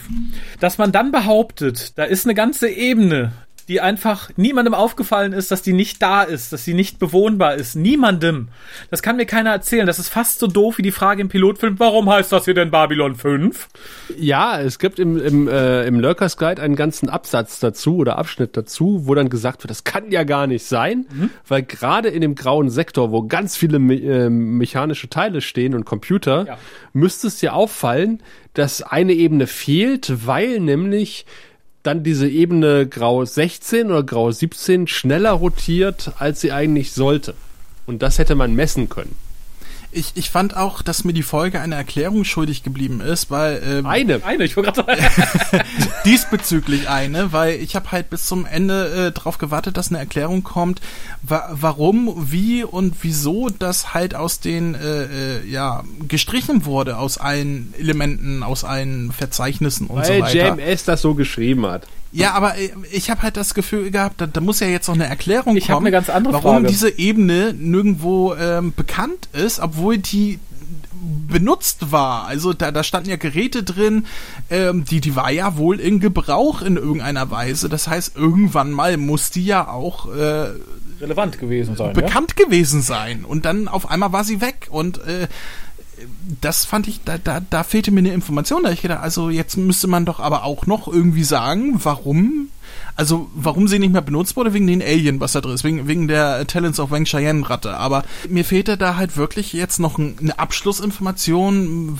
warum das denn halt wirklich so unter Verschluss gehalten wurde, als wäre das ein, ein, Geheimnis oder so. Verdammt, Raphael, äh, André hat die einzige Schwachstelle dieser Folge gefunden. Nein, aber das ist, äh, das ist halt äh, also ich als es geguckt habe. Ich ich habe ja wirklich nichts, woran ich mich festhalten kann. Und ich wie ich vorhin schon gesagt, ich nehme halt vieles als gegeben hin. Ähm, weil ich nicht weiß, ob das ähm, zur Serie gehört oder ob das irgendwie später erklärt wird und so weiter. Aber das hier war ja nun ein Mysterium in dieser Folge, wo ich wusste, okay, das wurde jetzt vorher noch nicht thematisiert und so weiter. Und das wurde danach abgeschlossen in dieser Folge. Und deswegen äh, habe ich halt hier auch noch eine Information erwartet, die mir die Folge schuldig geblieben ist. Ja, nicht, wir alle haben auf diese Information gewartet. Ich habe ein ganz anderes Problem. Stellt euch mal vor, ihr seid in einem, in einem Hochhaus. Alles hochtechnisiert, wunderbar. Und plötzlich, entweder fällt der Strom aus oder es gibt ein Feuer. Was macht ihr, um nach unten zu kommen? Nehmt ihr den Fahrstuhl Natürlich. Natürlich, nein. Steht ja groß drauf, bitte benutzen im Brandfall. Ihr nehmt natürlich das Treppenhaus und sowas wird es auf Babylon 5 doch aufgeben. Und da spätestens müsste es doch auffallen, dass man zwei Etagen läuft. Ja, diese ganze Idee, eine fehlende Etage auf der Station zu haben, ist scheiße! Gut, weiter geht's. Wir kommen zum Gespräch mit Dylan und äh, Sinclair. Nein, Sheridan. Ah. Ja, ist gut, Alexander. Finde ich sehr schön. Sheridan freut sich, dass äh, Dylan jetzt auch ähm, was zu sagen hat, noch mehr als vorhin. Also jetzt ist sie Ranger 1 und er meint so, ja, ist genau die richtige für diesen Posten. Nur äh, eine Rune, der aus dem nicht fahrenden Schatten tritt, ist da anderer Meinung. Ja. Und ich finde, er hat einen verdammt guten Punkt. Also mehrere. Er sagt hier, die religiöse Kaste baut hier Kriegsschiffe, die bildet hier irgendwie Ranger aus, die macht, die, die, die Len hat den Grauen Rat aufgelöst als oberes Führungsorgan der Minbari. Könnte es vielleicht sein, dass sie irgendwie jetzt hier ähm, die Führerschaft der Minbari anstrebt? Mhm. Und ich finde, ja, da hat er gar nicht mehr so Unrecht. Ja, ich finde, er ist natürlich ein bisschen paranoid. Das soll uns ja auch so vermittelt werden, weil er ist ja der Böse in Anführungszeichen. Ich finde, was er denkt, durchaus valide. Ja, unter dem ja. Gesichtspunkt, dass sie ja zumindest mal zehn Sätze hätte sagen können. Auch jetzt notfalls mhm. zu ihm. Sie hätte ja sagen können, lass uns in Ruhe mal drüber reden. Ja. Das passiert ja hier nicht. Insofern hat er da ein bisschen meine Sympathien. Was ich interessant fand, ist, dass kaum ist Linier da, dass er verschwindet wie Dracula. Einfach so puff weg. Da dachte ich, warum? Ich meine, er kommt er, ja auch aus dem Nichts ja, und verschwindet wieder. Aber das Nichts. hat er doch nicht nötig. Ich fand das ein bisschen albern. Das, wenn ich das könnte, würde ich das auch machen. Jeden Tag auf Arbeit. weißt du, so aus dem Nichts in Gespräche rein und wieder verschwinden. Das wäre so ein geiles, so ein geiles Feature, das hätte ich gerne, das hätte ich wirklich gerne. Ja, aber er hat es hier, aber warum? Also, er ist ja kein Ninja. Weil das kann. ich, ich, ich würde das gerne können. Weißt du, einfach so in Gespräche rein und was wieder sa was sagen und wenn sich jemand rumdreht, wieder weg sein. Ja, ja, gut, das, äh, das gestehe ich dir zu. Hier fand ich es aber unangebracht, weil unnötig. Es war so ein, es war billige Effekthascherei. Wenn man wenigstens einen Running Gag draus machen würde. ja, ist richtig. Also natürlich, dass, dass Lenier dann kommt und vor allen Dingen die, die Szene führt ja ins Nichts. Also Lenier kommt und sagt, die Len, ich habe hier irgendwie alle Vorbereitungen getroffen. Und sie dreht sich rum und, und äh, wir sehen einen leeren Flur, weil Nerun weg ist. Ja. So. Ja, das war halt ein bisschen hin und her geschnitten zwischen Super. dieser Szene und der kommenden, in dem sie dann halt Leni verbietet, überhaupt was zu sagen und sie würde es auch niemandem sagen und das muss er ihr versprechen, was ich albern fand und der für Garibaldi sehr schlauen Methode rauszufinden, ja. was denn da los ist, indem er einfach die Sekunden zwischen den Decks Listig zählt. ist das listig, Wort. Genau. Listig. Nicht zuletzt sind äh, diese beiden Szenen in der ähm, Walkabout is Missing Folge nicht vorhanden. also ich muss ganz ehrlich zusagen, ich fand das eigentlich äh, recht sympathisch. Also wie er da äh, ja äh, selber ausgeklügelt hat, hm, ja, was, mache ich denn? Und dann fängt er an zu zählen und so weiter und dann kommt ein Schnitt, dann ist er zehn Stationen weiter und ist schon gelangweilt und macht aber weiter. Ich fand das irgendwie sympathisch. Ja, aber jetzt mal ehrlich, wenn du wenn du hörst, es gibt kein Grau 17 Nee, was, was, was, was wird ihm gesagt? Er hat, es gibt Nee, es, es heißt nur, ähm, hier. Es gibt keine, äh, es gibt keine 30, sondern nur 29 Etagen. Genau, 30, es sind 29, weil das ist ein Fehler bei der Konstruktion gewesen, da haben sie eine weggelassen und das Genau genommen gibt es ja zwei Grau 17, das ist ja auch der Fehler an dem Titel. Apropos der Titel, ich habe ja gedacht, äh, als ich den englischen Titel gelesen habe, Grey, äh, äh Grey 17 is Missing, war richtig, ja. ne? War jetzt aus dem Kopf. Ähm, da habe ich äh, gedacht, dass Gray, Gray 17, ein äh, äh, ein, eine Person ist tatsächlich. ähm, ich musste da an Torchwood denken. Oh, ähm, ah. der, der Bruder von, von Jack heißt ja auch Gray, deswegen war mir das so als Name vielleicht äh, drin im Kopf.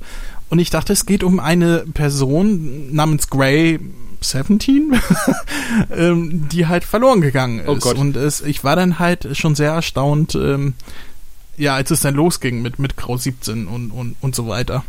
Den Zusammenhang zum Grauen Rad gesucht und alles Mögliche. Freut euch auf das Mashup. Äh, Grey's Anatomy is missing. Uh, ja, nur, nur, so viel zum, zum Titel. Ich hab, was soll ich denn sagen? Ich erzähle jetzt einfach nur, wie, wie es auf mich zugekommen ist. Ist ja auch ist, richtig. Ne? Was mir gerade einfällt, ich frage mich, ob mir das in dieser Folge so hart auffällt, weil ich das erstmal darauf achte oder ob das in der Folge seinen Zenit erreicht und das ist Garibaldis Halbiro. Ja. Wenn man sich die Bilder noch oh. so anguckt, ich finde, es ist der Hammer, was er für eine Landzunge bis auf die Stirn noch hat. Also ganz ehrlich, ich habe ich hab mich gefragt, ob das jetzt eine Designentscheidung ist, eine, ein eine Stil, den er, den er sich da in der Serie äh, angelachst hat, oder ob das einfach nur ähm, der Unwille ist, sich der Zeit zu beugen, dass die Haare zurückgehen. Also ich, ich habe mich gefragt, was das soll. Ich persönlich glaube, er hält fest, was er hat. Also ich glaube. Äh, also doch der Unwille, ja, ich, ich, mit der Zeit zu ich, gehen. Ich fürchte es fast. Also später in der Serie äh, setzt er da doch mehr den Rasierer an, aber ich glaube, hier ist es noch so, nee, jedes Härchen, was da steht, soll auch dastehen, selbst wenn es nur mittig ist.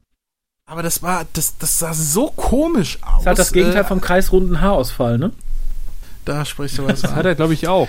Oh, ja, hintenrum tatsächlich. Äh, das ist mir auch in einer Szene aufgefallen. Aber ich, ich, ich habe mich halt gewundert, ob das jetzt stilistisch, für die Serie gemacht wurde, dass die Figur so, ja, Charakterdesign so eins bekommen hat. Oder ob das halt wirklich, äh, ja, nötig war, weil die Haare halt so weit zurückgegangen sind. Ich habe ich hab sie verstanden. Ich fand es sehr, sehr selbst. Es hat mich mehr als einmal äh, sehr verwundert, diese Frisur. Ja, mich, wie gesagt, dieses Mal das erste Mal auch erinnerte mich ein bisschen an Vision. Der hat ja auch dieses graue Ding, was so mitten bis in seine Stirn hineinragt. Ach, der arme Garibaldi. Und dann kaut er auch noch Nagelhaut, was ihn mir sehr unsympathisch gemacht hat. Oder poolt sich den Rest vom letzten Hamburger aus den Zähnen, was ich beides eklig finde. Ja, und wie gesagt, ich finde, der, der Name der Folge wird halt ad absurdum geführt, dadurch, dass wir halt ganz eindeutig sehen, es gibt zweimal Grau 17, nämlich einmal das falsch nummerierte Grau 18 in dem Fall.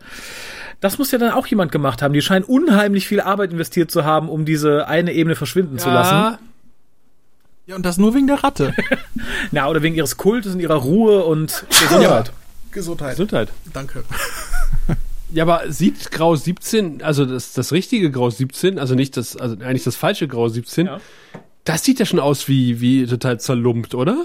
Ja. Also wir sehen ja mehrere äh, Flure, die immer, immer gleich aussehen, haben sie neu beklebt. Das ist immer der gleiche Flur. Also ich finde, im falschen Grau 17 sieht es aus, als wenn viele Tote darum liegen. Ja, und auf dem falschen Grau 17, das sieht aus, als hätte die Putzcrew seit Wochen da gestreikt. Ähm, ich weiß warum. Äh, Nochmal eine, eine Verständnisfrage. Ja. Also die Stationen liegen auch übereinander, ne? Ja. Also die Ebenen. Okay, ja, genau. Die, die also, Level. So habe ich mir das halt auch gedacht, wegen, wegen, wegen, wegen dem Aufzug sonst. Aber der kann ja auch vor und zurückfahren. Ist ja alles futuristisch, deswegen frage ich. Nee, nee, Dann kann es ja auch sein, dass die Ratte vielleicht nach oben und unten hin auch ausbrechen. Aber dann werden die ja auch gesperrt. Ach, ich verstehe. Die, ja. die Ratte kann nur nach links und rechts, nicht nach oben und unten. Also ich, ich habe tatsächlich eine Theorie, was das ist noch eine Atari-Ratte. Was das Jetzt falsche Grau 17 angeht. Hören. Und zwar da liegen ja unheimlich viele Kleidungsstücke rum oder Stoffstücke. Wahrscheinlich ist auf Grau 17, also ursprünglich Grau 18, ist die Wäscherei der Station und die Mädels hatten gerade unheimlich viel Spaß und haben eine dreckige Uniformschlacht gemacht. Und das sind die Überreste. Ah. Ja, Marietta ist gerade noch links von dem, was man jetzt nicht sieht, weil da die Wand vom Aufzug vor ist und fängt gerade schon an, die Reste aufzuheben aufzuheben. Genau so wird es sein. Ja. Okay, ich habe noch eine Frage. Bitte. Warum ist da eine Bauch Bauchrednerpuppe? ja, das ist eine sehr gute Frage, lieber André. Ja. Äh, ich habe ja auch aufgeschrieben, dass es eine sehr elaborierte Falle war für den guten Garibaldi, äh, obwohl man nicht mit ihm gerechnet hat. Also ich, ich muss nee, sagen, äh, weil also wenn wenn man wenn man sowas nicht erwartet, dann dann äh, ist ja die erste Reaktion, die ich auch hätte, erstmal stehen bleiben und denken, what the fuck, was was ist hier los? Das ist ja das, was also, Garibaldi ungefähr, das ist sein Gesichtsausdruck. Ja, deswegen dachte ja. ich ja, aber äh, mein Gedanke war in dem Sinne nur, hoffentlich ist jetzt der Gegner oder oder äh, das große Element, was jetzt noch kommt, warum Grau 17 nicht und so weiter, äh, kein Bauchrednerpuppenarmee oder sonst was war. Ich habe Schiss vor Bauchrednerpuppen. Ich habe auch in dem Moment, als diese den Kopf ja. gedreht, habe ich gedacht, okay, die Folge ist vorbei. Das war's. Das, das ging mir auch so ein bisschen. Ich das raus. war sehr gruselig. Ich kann mir bis heute nicht äh, ähm, ihr wisst, eine meiner Lieblingsserien, meine Buffy. erste große Serienliebe ist Buffy. Und ich kann mir bis heute nicht die Folge Buffy lässt die Puppen tanzen nochmal angucken. Mit dieser lebendigen äh, äh, Bauchrednerpuppe, weil, weil ich kann sowas nicht sehen. Ich, äh, ich, da, da läuft, also da, der zieht sich alles in mir zusammen. In dem Moment, als sich der Kopf von der Puppe gedreht hat, da habe ich auch gedacht, so, tschüss, das war's. Kein Podcast. Also ich, kennst du die Angel-Folge mit den Puppen? Ja, aber das waren ja Muppets-Puppen. Muppets sind okay. cool. Das waren ja keine Muppets, ja, Muppets sind cool. Außerdem sah, sah cool. Also das war, das war cool. Das was nicht. Es ging mir wirklich um so, um so Holzköpfe, die sich auf einmal bewegen und so weiter. Sowas mag ich nicht. Aber das war so wieder so typisch Garibaldi, weißt du? Er, ja, Reflexe von einem Stein. Der, ja, das auch. Und er ist so clever und stoppt ja quasi die Zeit zwischen den Decks mhm. und stellt fest, halt irgendwie zwischen Grau 16 und Grau 17 ist die Zeit doppelt so lang. Ich weiß, worauf du hinaus möchtest. Und er hat ja wirklich das perfekte Timing, dass der Aufzug auch nicht irgendwie fünf Zentimeter über dem Boden stehen bleibt, sondern genau auf der Ebene stehen bleibt. Finde ich ja super, finde ich ja, äh, fand ich hervorragend für Garibaldi, also das perfekte Timing. Und dann geht er raus und wundert sich, dass hinter ihm die Fahrstuhltüren schließen. Das war das erste Mal, wo mein, äh, ja, meine, meine, meine Hand gegen meine Stirn klatschte. Das war auch und, mein Gedanke. Da habe ich auch gedacht, warum liegst du nichts dazwischen, wenn ja, du nicht ja, willst, ja. das wieder Das zugeben. zweite Mal, darf und ich raten? Dann, ja, mach. Oh, die Bauchrednerpuppe ist gruselig, dreht sich um und spricht zu mir. Hm. Da hätte ich schon fünfmal geschossen. Ich sage ja, der hat Reflexe wie ein Stein. Als Sicherheitschef nein, ist das doch. Nein, nein, das ist doch eins davor. Oh. er will ja gerade. Ach, dass er niemand äh, Bescheid sagt der Sicherheitszentrale mhm. Bescheid sagen, dass er irgendwie das richtige Level 17 gefunden hat, wird aber abgelenkt dadurch, dass er irgendwie ein Lachen hört oder ein Geräusch ja. und äh, sagt, nee, da gehe ich mal lieber diesem Geräusch nach, anstatt der Zentrale Bescheid zu sagen, dass es ein geheimes Level gibt auf dieser Station. Ja. Wie gesagt, das hätte ich vermutlich schon getan, nachdem ich festgestellt hatte, oh, das sind drei Sekunden länger, ich stemme hier mal auf. Ich hätte den Aufzug gar nicht verlassen, bevor ich da nicht Bescheid gesagt hätte. du bist auch nicht Garibaldi. Nee, Gott sei Dank. Also ich, ich muss zugeben, ihr macht mir gerade Garibaldi kaputt, ihr beiden. Das ist die einzige Figur, die ich mochte in dieser Folge. Garibaldi macht Garibaldi kaputt. Das ist das Problem. Ja. Dann kommt etwas, das fand ich mal schlichtweg, äh, wie soll ich sagen, unnett. Ich finde, natürlich macht sich Lenier Sorgen um die gute Dylan. Dann aber sie zu verraten, auch wenn das irgendwie wegargumentiert und im Endeffekt alle Verantwortung Marcus in die Hände zu legen, auch auf die ja. Gefahr hin, dass Marcus einfach stirbt. Finde ich so großartig. Hör mal, ich habe da ein Problem. Kümmer dich mal drum, ne? Wink, wink, dass das so der super Obermimbari-Krieger ist, der Marcus vermutlich mal in zwei Minuten ausknipst. Das hätte auch Linier klar sein sollen. Und ich frage mich, okay. ob das auch ein bisschen Kalkül war. Kleiner Verständnis ja. für mich nochmal. Äh, Marcus war D'Artagnan, genau. richtig? Ja. Okay, und, und der, der andere, den du gerade erwähnt hast, das war der Lex Luthor. Der Assistent von Dylan. Genau. Der Warzenglatzkopf. Ja, der, der, der, der Glatzkopf von den Aliens, genau, ja, von ja. Bari. Ich, ich fand, der sah, der sah aus wie Lex Luthor von Smallville. Das war ja auch so, ein so ein junger Typ, aber halt ein Glatzkopf. Und ich fand, die sahen sich unheimlich ähnlich. Ja, ja der Knochenkranz äh, stört ein bisschen das Gesamtbild. Ja, ja klar, aber kann halt, äh, da können die auch nichts dafür. Ich habe übrigens da noch einen Punkt, der, der ist mir da erst aufgefallen bei diesen Aliens. Alter, was, also das habe ich mir so aufgeschrieben. Alter, was haben die für Ohren? Die haben ja die Ohren irgendwie an am Hals kleben und so, so kleine verstümmelte Ohren. Oder waren das gar keine Ohren? Doch, doch, doch. Doch, waren doch Ohren. Ich war mir nachher nicht mehr sicher, ob das nicht irgendwie auch. Ja, aber die brauchen nicht so. wie bei Garibaldi Die brauchen ja nicht so große Ohren, weil die ja viel Schall auch durch den Warzenkamm einfangen. Okay. Ich war etwas irritiert, dass, die, dass Lenier reinkommt und erstmal Marcus Lampe anbetet. Ja. Ah, schönes Quartier haben sie hier. Ja. Lass mich mal ihre Lampe anbeten. Ja, und, oh. und vor allem, ich finde es interessant, oh. Marcus jammert dann lang drüber rum. Was heißt jammert? Er sagt halt so, na, ist es halt einfach, es genügt mir. So klein, wie da behauptet wird, fand ich das für die Babylon 5 Verhältnisse, die wir sonst teilweise gesehen haben, gar nicht. Ich finde, das ist ein relativ adäquat großes Quartier für eine Person. Ja, ja. Aber ich habe dann auch nochmal beim, beim dritten Mal gucken, habe ich dann gesehen, dass irgendwie diese Lampe wohl offensichtlich äh, irgendwie so eine Art äh, Triluminarium darstellt. Ah. Nachgebildet. Äh, oder äh, wie André vielleicht vermuten würde, ein Fluxkompensator. ich habe gar kein Bild mehr im Kopf, was du meinst, mit welcher Lampe und so weiter. Nichtsdestotrotz fand ich das Gespräch irgendwie ganz nett, äh, weil irgendwie äh, Marcus ja am Anfang ganz schön rumscherzt. Also Lenier kommt zu ihm und sagt, naja, ich habe ja die, die Len versprochen, ja, dass ich da irgendwie äh, nichts sage und wenn ich das irgendwem vom Kommandostab war, sagen würde, würde es irgendwie zu Sheridan kommen. Deswegen rede ich mit ihnen und habe so eigentlich die Lenz Aufgabe erfüllt. Und äh, Marcus sagt, das ist interessant, wie sie die Logik zwar so verdrehen, dass am Ende das rauskommt, was sie hören wollen. Mhm. Das fand ich irgendwie, das war in Characters von Marcus. Ja. Ich fand es leider, muss ich sagen, auch wenn ich äh, Lené hier ziemlich unverschämt und ich, ich weiß nicht mehr, wie ich das ausdrücken soll, sehr link finde. Ja. Auch das ist leider meines Erachtens später sehr ein Charakter. Also hier fängt es tatsächlich an, dass äh, Lené mir sehr un, unsympathisch wird. Das setzt sich ja gerade dann in Staffel 5, glaube ich, noch ziemlich fort. Ja. Wo ich sage, bäh, was für ein fieser Möb. Und hier ist, glaube ich, die erste Szene, wo ich festmache, ja, das steckt wohl auch schon hier in ihm. Weil, wie gesagt, ich fand es Marcus gegenüber unfair, die Len gegenüber unfair, ähm, sich selbst aus der Affäre ziehend. Ich fand ihn da einfach ganz unglaublich unangenehm. Ja, da kommen wir auch gleich nochmal am, am Ende dann zu sprechen drauf, wenn er mit die Länder irgendwie zusammen ist. Ja. Das ist übrigens wieder etwas, was ich anders aufgefasst habe. Ich, ich habe nicht gedacht, dass er irgendwie Verantwortung abgibt oder sonst was. Ich wüsste auch nicht, äh, also ich wusste ja auch nicht, was, was deren Job jetzt ist und so weiter. Für mich waren das ja auch nur zwei Charaktere, die sich über was unterhalten haben. Mhm. Ich habe halt einfach gedacht, das ist einer, der Hilfe sucht und der andere, äh, also der fragt, kannst du mir nicht dabei helfen? Irgendwie so, nicht, nicht jetzt, dass er irgendwie die Verantwortung komplett abgibt oder irgendwie sowas ja, vordergründig ist es, glaube ich, auch so. Aber ich glaube, wenn du weißt, welche Position seine ist und die Lenz ist und Marcus ist, dann hat das so einen leicht anderen Touch. Gerade weil er die Len ja auch versprochen hat, eben nichts zu sagen. Mich hat Marcus komplett rausgebracht aus der Folge, weil der für mich irgendwie ein Element war, der nicht zu den anderen gepasst hat, rein optisch jetzt. Äh, deswegen auch meine Assoziation zu D'Artagnan, weil den, ich hab's, also ist er irgendwie aus dem, keine Ahnung, 18. Jahrhundert oder irgendwie sowas äh, äh hochgebeamt worden oder ist das einfach auch nur seine, äh, sein Design?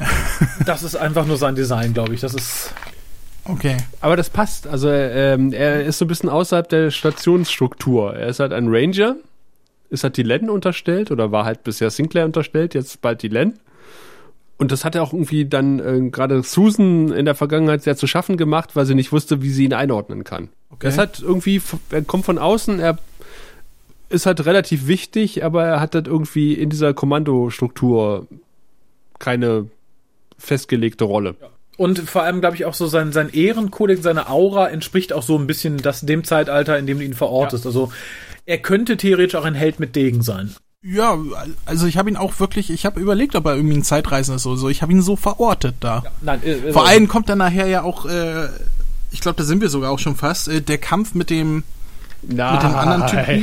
Wir sind erst in Grau 17, lieber André. Da kommst du nicht Und da müssen wir jetzt durch, ja? Denn okay, dann komme ich später dazu. wacht aus dem Koma auf, stellt fest, sein Kommunikator ist weg. Es wäre übrigens eine gute Gelegenheit, eine Notfallfunktion in einen Kommunikator einzubauen, in einen Com-Link. Ja.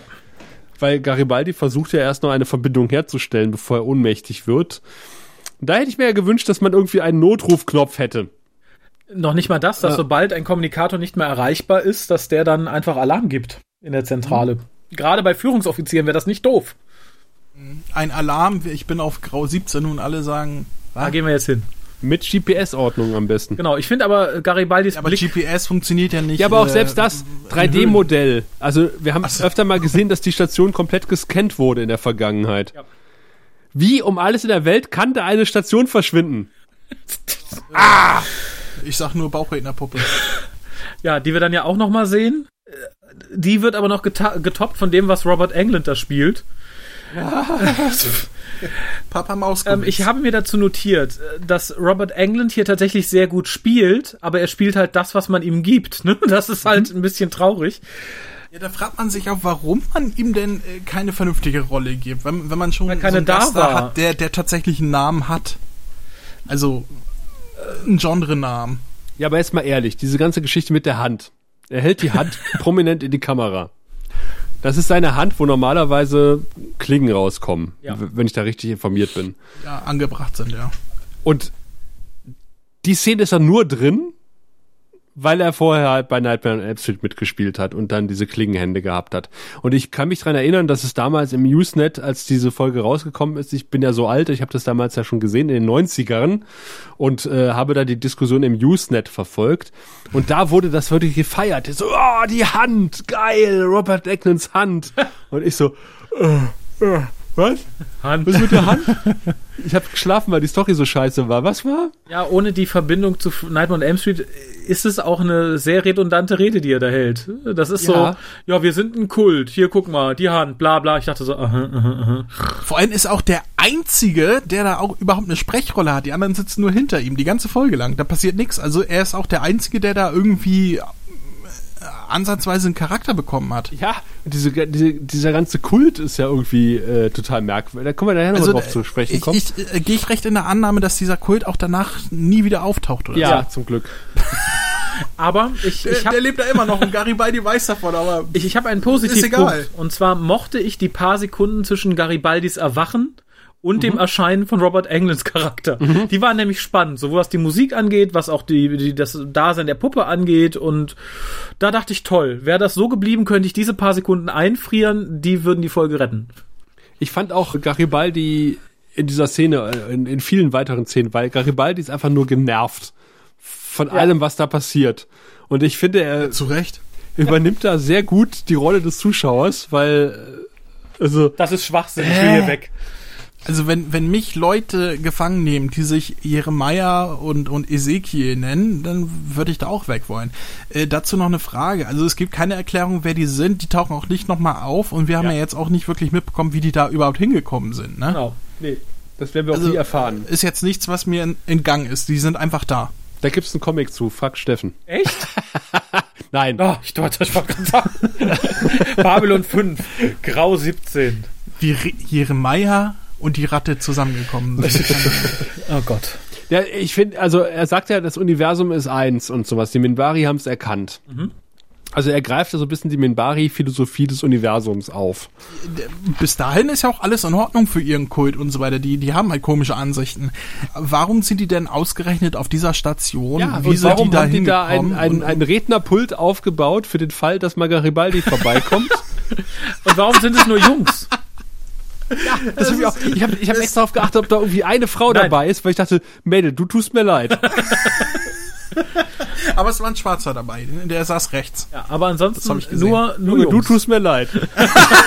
es sind zwei Schwarze. Ich habe einen zweiten Wenn keine gefunden. Frau da ist, dann trifft sie den Schwarzen. Ja, ja oder ähm, vielleicht das Monster. Vielleicht war deswegen so angepisst. Die haben sich über Jahre an diesem Vieh vergangen, darum ist es so durchgedreht. Der, der hatte ja auch, also der, der, der, der hat es ja auch auf das Viech abgesehen gehabt, ne? Ja. Die, also das war ja das Ziel, dass das Viech sie ja irgendwie in die nächste Ebene töten soll. Ne? Frag nicht, frag nicht. Doch, doch, das hat er ja erzählt. Äh, die, die, die wollen ja von dem Viech getötet werden irgendwann, um wieder Sternstaub zu werden oder irgendwie ja, aber sowas. Was frisst es denn die ganze Zeit zwischendurch? Ja, Wartungsarbeit. Karl Winslow. Ich, ich, ich möchte Erklärung haben und ich bin hier, damit ihr mir das jetzt erklärt. Das, diese Folge ist nicht erklärbar, das ist das Problem. Also einerseits ja, andererseits nein. Also okay, ich. Damit kann ich leben. Ich setze mir dann die Fragen selber noch dazu. Ach, jetzt kommt auf jeden Fall sehr viel Frischfleisch auf die Station in Form von Minbari. Mhm. Und äh, die Len und Sheridan begrüßen dieselbigen und nachdem die erste Delegation durch ist und man auf die zweite wartet, findet man ein bisschen Gelegenheit, um zu verschnaufen, die Beine auszustrecken im Fall von Sheridan, was ich sehr sympathisch fand. Ja.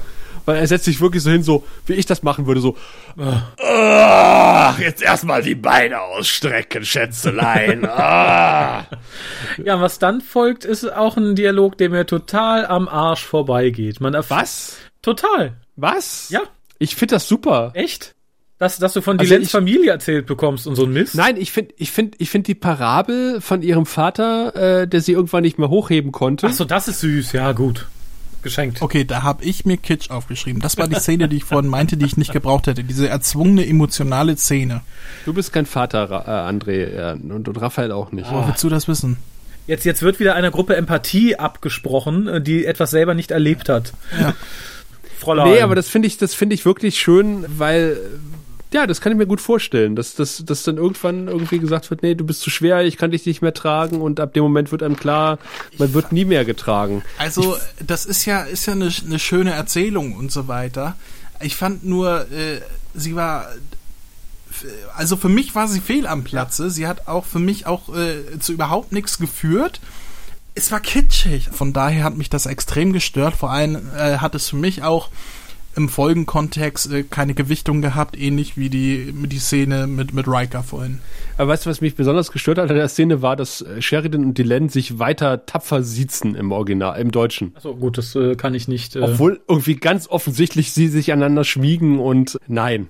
Also Vielleicht ist das wie auf der Enterprise, da sitzen sie sich auch, wenn sie im Dienst sind und erst wenn sie privat sind, duzen die sich. Da ist es ja ganz offensichtlich privat, weil Sheridan hat seine gemütliche Beinposition eingenommen. Und, und, dienstlich so schmusen ist, glaube ich, auch nicht drin, oder?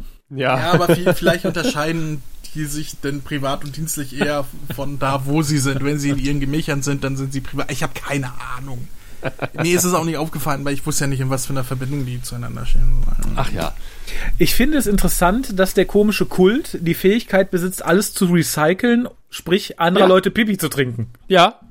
Äh, was heißt andere Leute? Den eigenen ja sozusagen. Das sind ja nur fünf Leute. Ja, soweit also. ich verstanden habe, äh, greifen die ja auch auf das Recycling-System der ganzen Station zu. Also werden sie, glaube ich, so. ähm, auch andere Leute Pipi trinken. Ja, und auch das funktioniert nicht. Also ich glaube, auf einer Station wie Babylon 5 würde, würden sämtliche äh, Wertstoffkreisläufe überwacht. Ja. Und wenn irgendwo in Größenordnungen die Kacker verloren geht, äh, wird irgendwer mal sagen, äh, pass auf, hier kommt oben weniger an als unten. Ivanova, wir haben Code äh, in der Menge ja, von Code, 17 Code Mahlzeiten 17. verloren heute. Ja. Wie kann das sein? Äh, äh, hätten die mal den, den, äh, hier, den Lebensstrohhalm von deinem Vater gehabt, ne? genau, haben sie vielleicht. Vielleicht nuckeln sie einfach an Leitungen, aber selbst das sollte auffallen. Und ich finde interessant, dass wir erneut in der zweiten Kultszene nichts anderes sehen, als weiter dieses Pult und Robert England, der auf Garibaldi einredet ohne Ende. Da habe ich auch geistig schon abgeschaltet. Wie gesagt, die Sache mit dem Pipi habe ich noch mitbekommen und war dann ganz froh, dass wir endlich auf Linné zoomen, der den Raum hübsch macht. Nee, nee, warte, ich habe mir noch aufgeschrieben, Garibaldis Reaktion gleich meine Reaktion. Ja, sehr richtig. Garibaldi steht da nur und verdreht die Augen.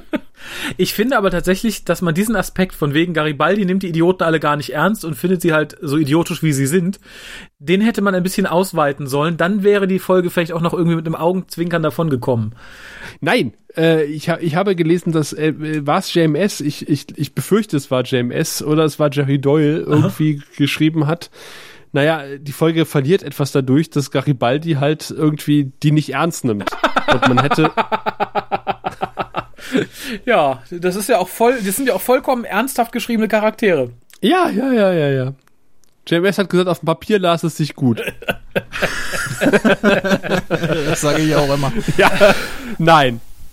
Tut mir also leid, JMS. Nein, nein.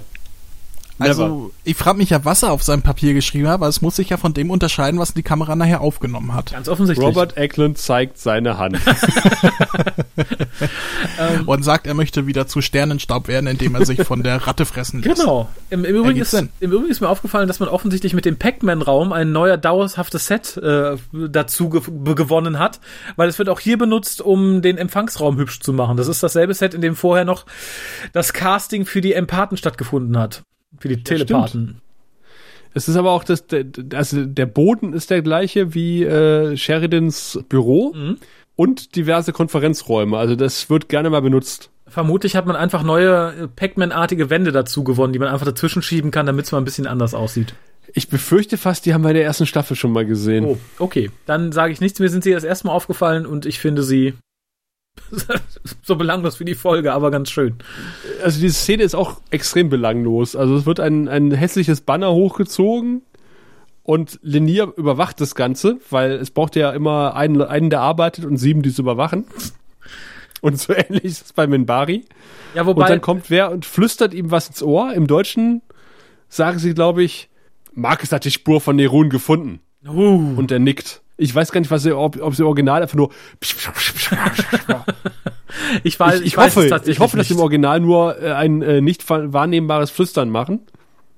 Ähm, ist es denn öfters so, dass sie in der deutschen Synchro irgendwas umtexten oder dazu texten, um da ja, irgendwie was ja. rauszuholen? Es, okay. es wird noch also öfter noch war was sehr frei gerichtet. in der Gestaltung, die Synchro. Ich, ich glaube, bei dem, was man auch im Englischen hört, sind sie meistens relativ nah am Original. Bei dem, was man im Englischen aber nicht hört, da nehmen sie sich einige Freiheiten irgendwie. Okay, also deswegen auch äh, Saschas Erwähnung vorhin in der Bar mit, oh, wer ist sie denn und so weiter. Das muss jetzt so gar nicht äh, in, im Original gewesen sein. Nein, tatsächlich nicht. Okay. Ich muss mir nochmal anhören im Original. Ich, ich habe nur die deutsche Version gehört. Ähm, kannten wir eigentlich das, das, das Symbol der Ranger, so wie es hier groß auf diesem Banner zu sehen ja. ist, schon, wie gesagt, ich, ich sehe es diesmal das erste Mal in so groß muss sagen, die Idee ist ja gut. die Umsetzung finde ich ein bisschen schwach. Das ist so ein, bisschen, ein bisschen, wie, wie Trumps Space War Logo, was er jetzt äh, zur Wahl gestellt hat selbst gebartigt. Ja, so, so, so ein bisschen ne? sieht es aus, als, als wenn irgendwie die, die, die Kinderkaste auf Mimba äh, das hätte wählen und entwerfen dürfen. Das ist ja. ein Minbari und das ist ein Mensch. Die haben keine Beine, die haben Flossen, weil ich mag mehr Jungfrauen. so, so sieht's halt ein bisschen aus. Aber und, und, und warum sind da fünf Sterne? Ähm, das kann ich dir genau sagen. Ah. Ja, nämlich äh, drei für die Mimbari, weil die drei mögen und die Menschen haben zwei Hoden und darum, tada! Deswegen ist der linke Stern auch etwas größer als der rechte. ja, im Übrigen. Das tut mir leid für dich, Sascha. Im, Übrigen, jetzt wo ich sehe und wo Andrea gerade mit Deep Space Nine angefangen hat, finde ich, der Mensch sieht ja ein bisschen aus wie Odo auf dem Logo. Äh, ja.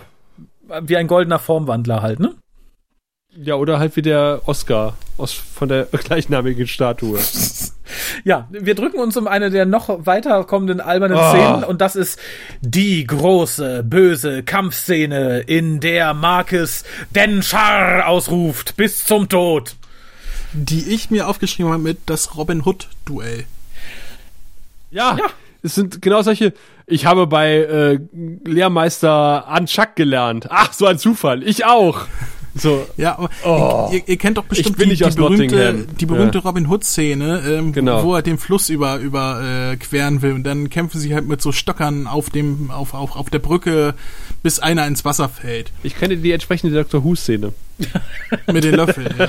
Diese Szene hätte durch Löffel vielleicht noch gewonnen. So finde ich sie einfach. Vielleicht, aber äh, ich, ich habe ich hab auch kurz überlegt, ist das eine Hommage an, weil zu, an, an Robin Hood? Weil zuerst war das halt wirklich, die stehen sich gegenüber, mit beide mit so einer ja, länglichen Stange in der Hand und machen dann halt die, dieses Spielchen, ne? Dieses, äh, der eine schlägt, der andere schlägt, dieses super top choreografierte Kampf.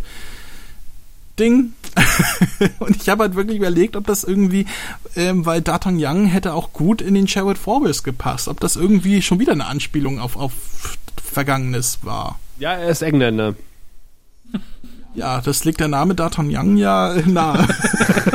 Und äh, der, der, der äh, Jason Carter, der Marcus Cole-Darsteller, hätte am liebsten alle Szenen selbst gespielt, aber er musste zwischenzeitlich einem Kampfdubel weichen. Er musste aus die Ratte spielen, kurz. Versicherungs aus versicherungstechnischen Gründen. Okay, aber äh, gehe ich recht in der Annahme, dass äh, dieses wirklich äh, nicht wirklich spektakuläre äh, Kampfspektakel ähm, nicht ähm, repräsentativ für die Serie ist, was andere vergleichbare Szenen angeht. Du klingst wie bei äh, Was bin ich? Gehe geh ich recht in der Annahme, dass sie nichts. Nein, ich fand das halt von der Choreografie und so weiter, wie es dargestellt wurde, halt äh, ähnlich wie, wie der dritte Doktor, wenn er mit irgendwen kämpft. Also Aber John Choreografie Sinfree der Dritte, äh, John C. Flynn der Dritte, ja hat sich doch so viel Mühe gegeben. er ist sogar mit der Kamera in das Kampfgestümmel hineingestiegen und hat äh, zu den Leuten gesagt, greift mich an! Und hat mehrere blaue Flecken davon getragen. Und wofür? Für nix. Sind ja. denn Kämpfe so wie in dieser Szene in der gesamten Serie oder ist das jetzt einfach ein Ausfall nach unten gewesen? Ist immer noch besser als Star Trek. Sascha möchte damit sagen, ja, aber es gibt nicht so viele Kämpfe dieser Art. Okay, okay. Wenn es, ja, ich, wenn es welche gibt, werden die aber nicht ich, besser. Wenn man mir sagt, das ist halt so, dann ist das halt so. Mir, mir fiel das halt nur auf als nicht besonders gut. Ja, äh, es ist auch nicht besonders gut. Es zieht sich vor allen Dingen auch ewig hin. Ja. Gefühlt wie eine halbe Ewigkeit. Ähm, und unterbrochen durch Zeremoniebilder, wo halt die Len ein Glas äh, in die Hand gedrückt bekommt oder äh, eine Bibel hin und her gereicht wird und Sheridan fragt, stimmt irgendwas nicht? Die Leute sind so aufgeregt. Wo ist eigentlich Marcus? Ja, aber immerhin sehen wir hier ganz kurz Jakar. das ja, Highlight gut. der Folge. Auch das wenn er diesmal nicht spricht. Das Highlight der er hat wer keine ist, Sprechrolle. Wer ist Jakar? Jakar ist auch eine eigentlich der Hauptfiguren. Der sieht ein bisschen aus, du würdest ihn vermutlich als der Kröten oder der Krokodilmann bezeichnen. Ah, ja, den habe ich im Intro gesehen. Genau. Der ist hier, aber sagt nichts. Erstaunlicherweise. Okay. Ähm, wer aber was sagt, und das fand ich war der Gipfel der Peinlichkeiten, ich frage mich, ob äh, der Schauspieler sich da arg schämen musste, das war dieses äh, von, von Marcus das Geplärre, I'm a Ranger, bla bla bla bla bla, ich werde für die eine sterben, bla bla bla bla bla bla. Das war so pathetisch und furchtbar rübergebracht. Ich habe mich geschämt und ich hoffe, dass er sich auch geschämt hat, sonst schäme ich mich nochmal für ihn mit. Also das ist, das ist jetzt nicht irgendwie sein Kampfspruch, den er immer aufsagt. Nein. Doch. Ja, aber nie, nicht so. Also okay, ich habe das so verordnet, wie falls ihr den Film kennt, die äh, die Braut des Prinzen. Nee. The Princess Bride. Kennt ihr echt nicht? Nee. Auch du nicht, Sascha? Disney, oder? Na, nee, das ist eher so eine Parodie auf Märchenfilme halt. Ach, ich, da, da hast du mir, glaube ich, schon davon erzählt. Ich erinnere mich ganz dunkel. Ein schöner Film. Äh, und da gibt's halt auch eine Figur, ähm, die, die hat nur einen Leitsatz, sie will den Mörder ihres Vaters finden. Und jedes Mal, wenn er mit irgendwen kämpft, sagt er, mein Name ist Montoya irgendwas. Ähm, ich bin hier, um meinen Vater zu rächen und dafür bla bla. Und immer den gleichen Satz. Und so habe ich das halt auch verbucht, dass er halt immer irgendwie vorher sagt, ich bin der Power Ranger und ich kämpfe für den heiligen Gral. Na, es, es gibt nachher noch einen Film, der heißt Die Legende der Ranger. Mhm äh, der quasi zu gefühlt 90 Prozent nur aus diesem Satz besteht. wir sind Ranger, wir leben für den einen, wir sterben also, für den dann einen. Dann ist das schon ein Motto. Ihr fandet es jetzt nur hier ich find's da nicht halt gut rüber besonders furchtbar. Also okay. Ich finde es generell furchtbar. Ich finde auch die Minbari generell sehr uninteressant. Was? Ja, tut mir leid, ich habe schon mehrfach gesagt, das sind für mich die Klingonen von Babylon 5 und Aber die hab haben Warzen auf dem Kopf und kleine komische verkrüppelte Ohren. So wie die Klingonen. Ja, aber wie gesagt, hier tatsächlich, ich habe ja ansonsten äh, nichts gegen die Mimbari, auch gar nicht gegen die Ranger, aber hier fand hier hab, hier hab ich mich wirklich fremdgeschämt. Dachte, mein Gott, halt die Fresse. Hättest du es nicht gesagt, wärst du mit Ehren aus diesem Gespräch gekommen. Aber so, es musste natürlich sein, für die Erkenntnis, die dann etwas später folgt. Aber zwischendurch ja. passiert noch etwas und da sind wir wieder bei dem, was André gesagt hat. Der listige Garibaldi, der tut so, als hätte er Bauchschmerzen und wäre vergiftet worden. Ja. So habe ich das nicht gesagt. Ich habe, ich habe nicht mal, ich habe ihn nicht mal so genannt. Ich habe nur gesagt mit einer List. Der Rest kam von euch. Ja. So. Und hier kam wieder eine List. Aber bevor wir zu dieser List kommen, habe ich äh, mir tatsächlich aufgeschrieben, ich konnte mich an die Szene schon gar nicht mehr erinnern, warum haut er nicht einfach allen eine rein? Ja, das frage ich mich die ganze Zeit. Garibaldi jetzt. Ja, ja. theoretisch hätte die schon, der braucht gar keine List anwenden, der könnte ihn einmal aufs Fressbrett ja, hauen. Er hat halt weg. Angst, dass ihn die Bauchrednerpuppe wieder anspuckt. ja, vermutlich. Aber wie gesagt, er hätte hier die List nicht gebraucht. Aber wahrscheinlich war er so stolz, dass er eine tolle Idee hatte. Also ja.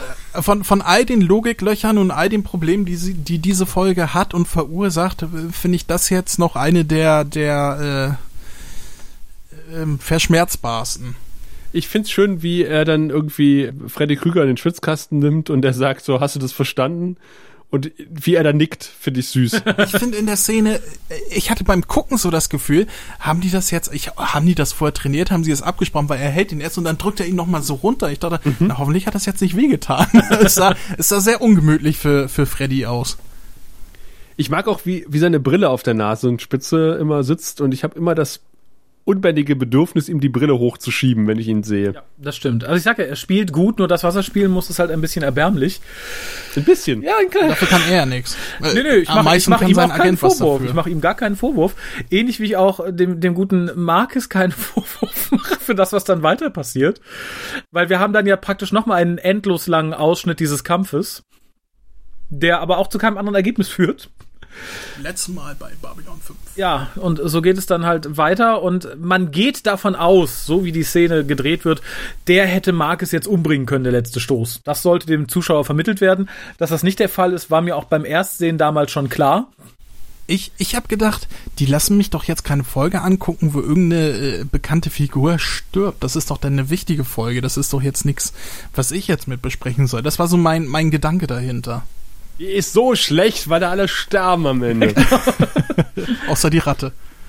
Ich war etwas irritiert in der, in der Szene zuvor, deswegen war ich geistig, äh, habe ich noch abgeschaltet beim Kampf, weil nämlich Rateng, äh, der, der liest dir aus einem Buch vor, aber er liest irgendwie, er hält das Buch quasi um 90 Grad gedreht. Also du musst dir vorstellen, du hast ein Buch in der Hand mit dem äh, Deckel nach mit oben, dem Buchrücken ne? quasi parallel zu deinem Bauch und hast es hochgeklappt. Das ist so wie, als würdest du das Centerfold von Playmate angucken? Ja, vielleicht ist es das. Vielleicht ist es irgendwie in der in der religiösen Kaste gibt es so eine Art Centerfold. Da ist dann halt das extra lange Gedicht drin. Da ist der extra lange religiöse Text drin. Der hätte halt auf so eine andere Seite nicht gepasst, weil die Sätze müssen genau so und so breit sein und kleiner drucken konnten die damals nicht auf Mimbar. Ich vermute eher, das ist wie so ein Kinderbuch. Auf, auf jeder Seite sind zwei Buchstaben und der Ranger eins. Willst du? Und das funktioniert wie ein Bari-Teleprompter. Der macht dann wie im Daumenkino so. ja, ähm, ich bin. Und der, der Minbari, der im Hintergrund steht, ich äh, werde es in die Shownotes Der, der die Kamera guckt. Der hinten steht. Ja, der, so, der so stur gerade ausguckt, als würde er irgendwie einen Punkt gegenüber fixieren, den kein anderer sieht. Richtig, sieht aus wie Adam Baldwin. Ja, ein bisschen, das stimmt. Fällt mir jetzt erst auf, wo ich das sehe. Oh Gott, oh Gott, oh Gott. Ja, wie gesagt, dann kommt der zweite Teil der Kampfszene mit dem quasi angedeuteten toten Marcus, endet, den ich halt damals schon nicht, nicht gefressen habe. Und das, das Traurige ist, wir dachten ja schon, Garibaldi wäre dem, dem Kult entkommen und seinem dummen Gelaber. Aber es geht halt einfach weiter.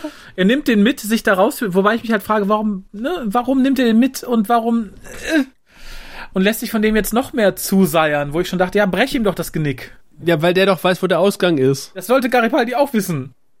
Und ansonsten hätte er die da zurücklassen können, selber mal suchen. ich meine, er hätte auch wieder zurück zum Aufzug gehen können, ne? Da war kein Knopf. Ja, aber. Der war ja kaputt. ja. Er hätte ihn doch irgendwie aufbrechen können. Also er hätte auch sagen können, ey, äh, Junge, gib mir mal meinen Comlink wieder, sonst brecht dir das Genick. Ja. Je mehr wir darüber reden, desto unsympathischer wird mir Garibaldi. Sind wir denn jetzt bei der Ratte angekommen? Inkompetenter, ja. Wir stellen ja fest, man kann dieses Level nur verlassen, indem man das andere Level, nämlich das der höchsten Reinheit, erlangt. Und dann wird man von einem Sarg gefressen. Und Garibaldi, was, ein Sarg? Sie haben einen Sarg auf die Station gebracht. Äh, und in dem Sarg ist kein Vampir. Nein, der Sarg ist ein ganz, ganz, ganz gefährliches Gummimonster. Ja, was, was glaube ich tatsächlich in Richtung Alien äh, gehen sollte, was aber total versagt, sobald es auch ja. nur ein bisschen hell wird. Also ich glaube, so die ersten Szenen, wo man nur so schemenhaft das gesehen hat, dachte ich, okay, das könnte klappen. Äh, dann macht der Sarg einen Schritt nach vorne und es ist alles vorbei. Ja, zumal Garibaldi vorher sagt, die Sarg, das ist eine der gefährlichsten Kreaturen des Universums. Und da haben wir es noch nicht gesehen bis dahin. So, ja. also die taucht noch vorher in der Serie noch nie auf. Nein. Und sie tauchen zum Glück auch nie danach mehr auf. ja, warum wohl? Spoiler. Ähm, ich, ich, ich habe halt gedacht, dass das auch irgendwie ein, irgendwas Gefährliches ist, weil, weil die ja so getan haben, als wenn die genau wussten, was, was da auf sie zukommt. Das ja. ganze Konzept ist einfach scheiße. Hätte ich gewusst, was auf mich zukommt. Ne? Also ich, ich habe äh, die Analogie zu, zu äh, zur Ratte von Talents of Wang Cheyenne ist nicht weit hergeholt. Es ist tatsächlich das komplett selbe Prinzip, dass auf einmal irgendwann im letzten Drittel noch irgendwie ein Monster reingeschoben werden muss. Äh, bei, bei Doctor Who Talents of Wang Cheyenne war es, um irgendeinen blöden Cliffhanger zu haben. Hier war es halt, äh, um irgendeinen Höhepunkt zu haben, wenn man das Höhepunkt nennen möchte. Und Möchte man, eindeutig. Die, man kann die Szenen austauschen. Man kann bei Talents of Venture diese Szene reinschneiden. Es käme auf selbe hinaus, weil die beide, es ist, als wenn die sich, wie bei Disney früher, wenn die für den einen Film die Animation des vorherigen Films benutzt haben. Da, da kommt durch so, ein, so einen dunklen Raum, kommt dieses Viech so langsam im Nebel angetanzt und, und schnell geschnitten und es kommt immer näher und dann passiert irgendetwas. Hier in dem Fall ähm, hält er hier den, den Schlauch auf das Viech Viech und dann haut es wieder ab. Und das ist genau dasselbe wie, wie bei Talents of Wang Chiang mit der Ratte. Und dabei hatte Garibaldi noch viel Glück, dass er ausgerechnet der Hazard Steam Vent war. Da steht auch so Hazard drauf. Ja. Tatsächlich. Stimmt. Ich habe nur Steam Vent gelesen. Oh Gott. Ja. In, nach, nach dieser Szene, nachdem er ihn da anspritzt mit seinem Schlauch, äh, kommt für mich die, die, der, der schönste Satz in dieser Folge vor allem auch, wie dieser Satz rübergebracht war. Also ähm, die, die Ratte kommt auf ihn zu, er reißt äh, hier den Schlauch von der Wand, hält ihn auf die Ratte, sie, ah, oh mein Gott, äh, Dampf, keine Ahnung, haut ab. Und dann sagt er ganz trocken, es ist jetzt verwundet und sehr wütend. und ich dachte mir nur so, Respekt, Alter. Was für ein Satz.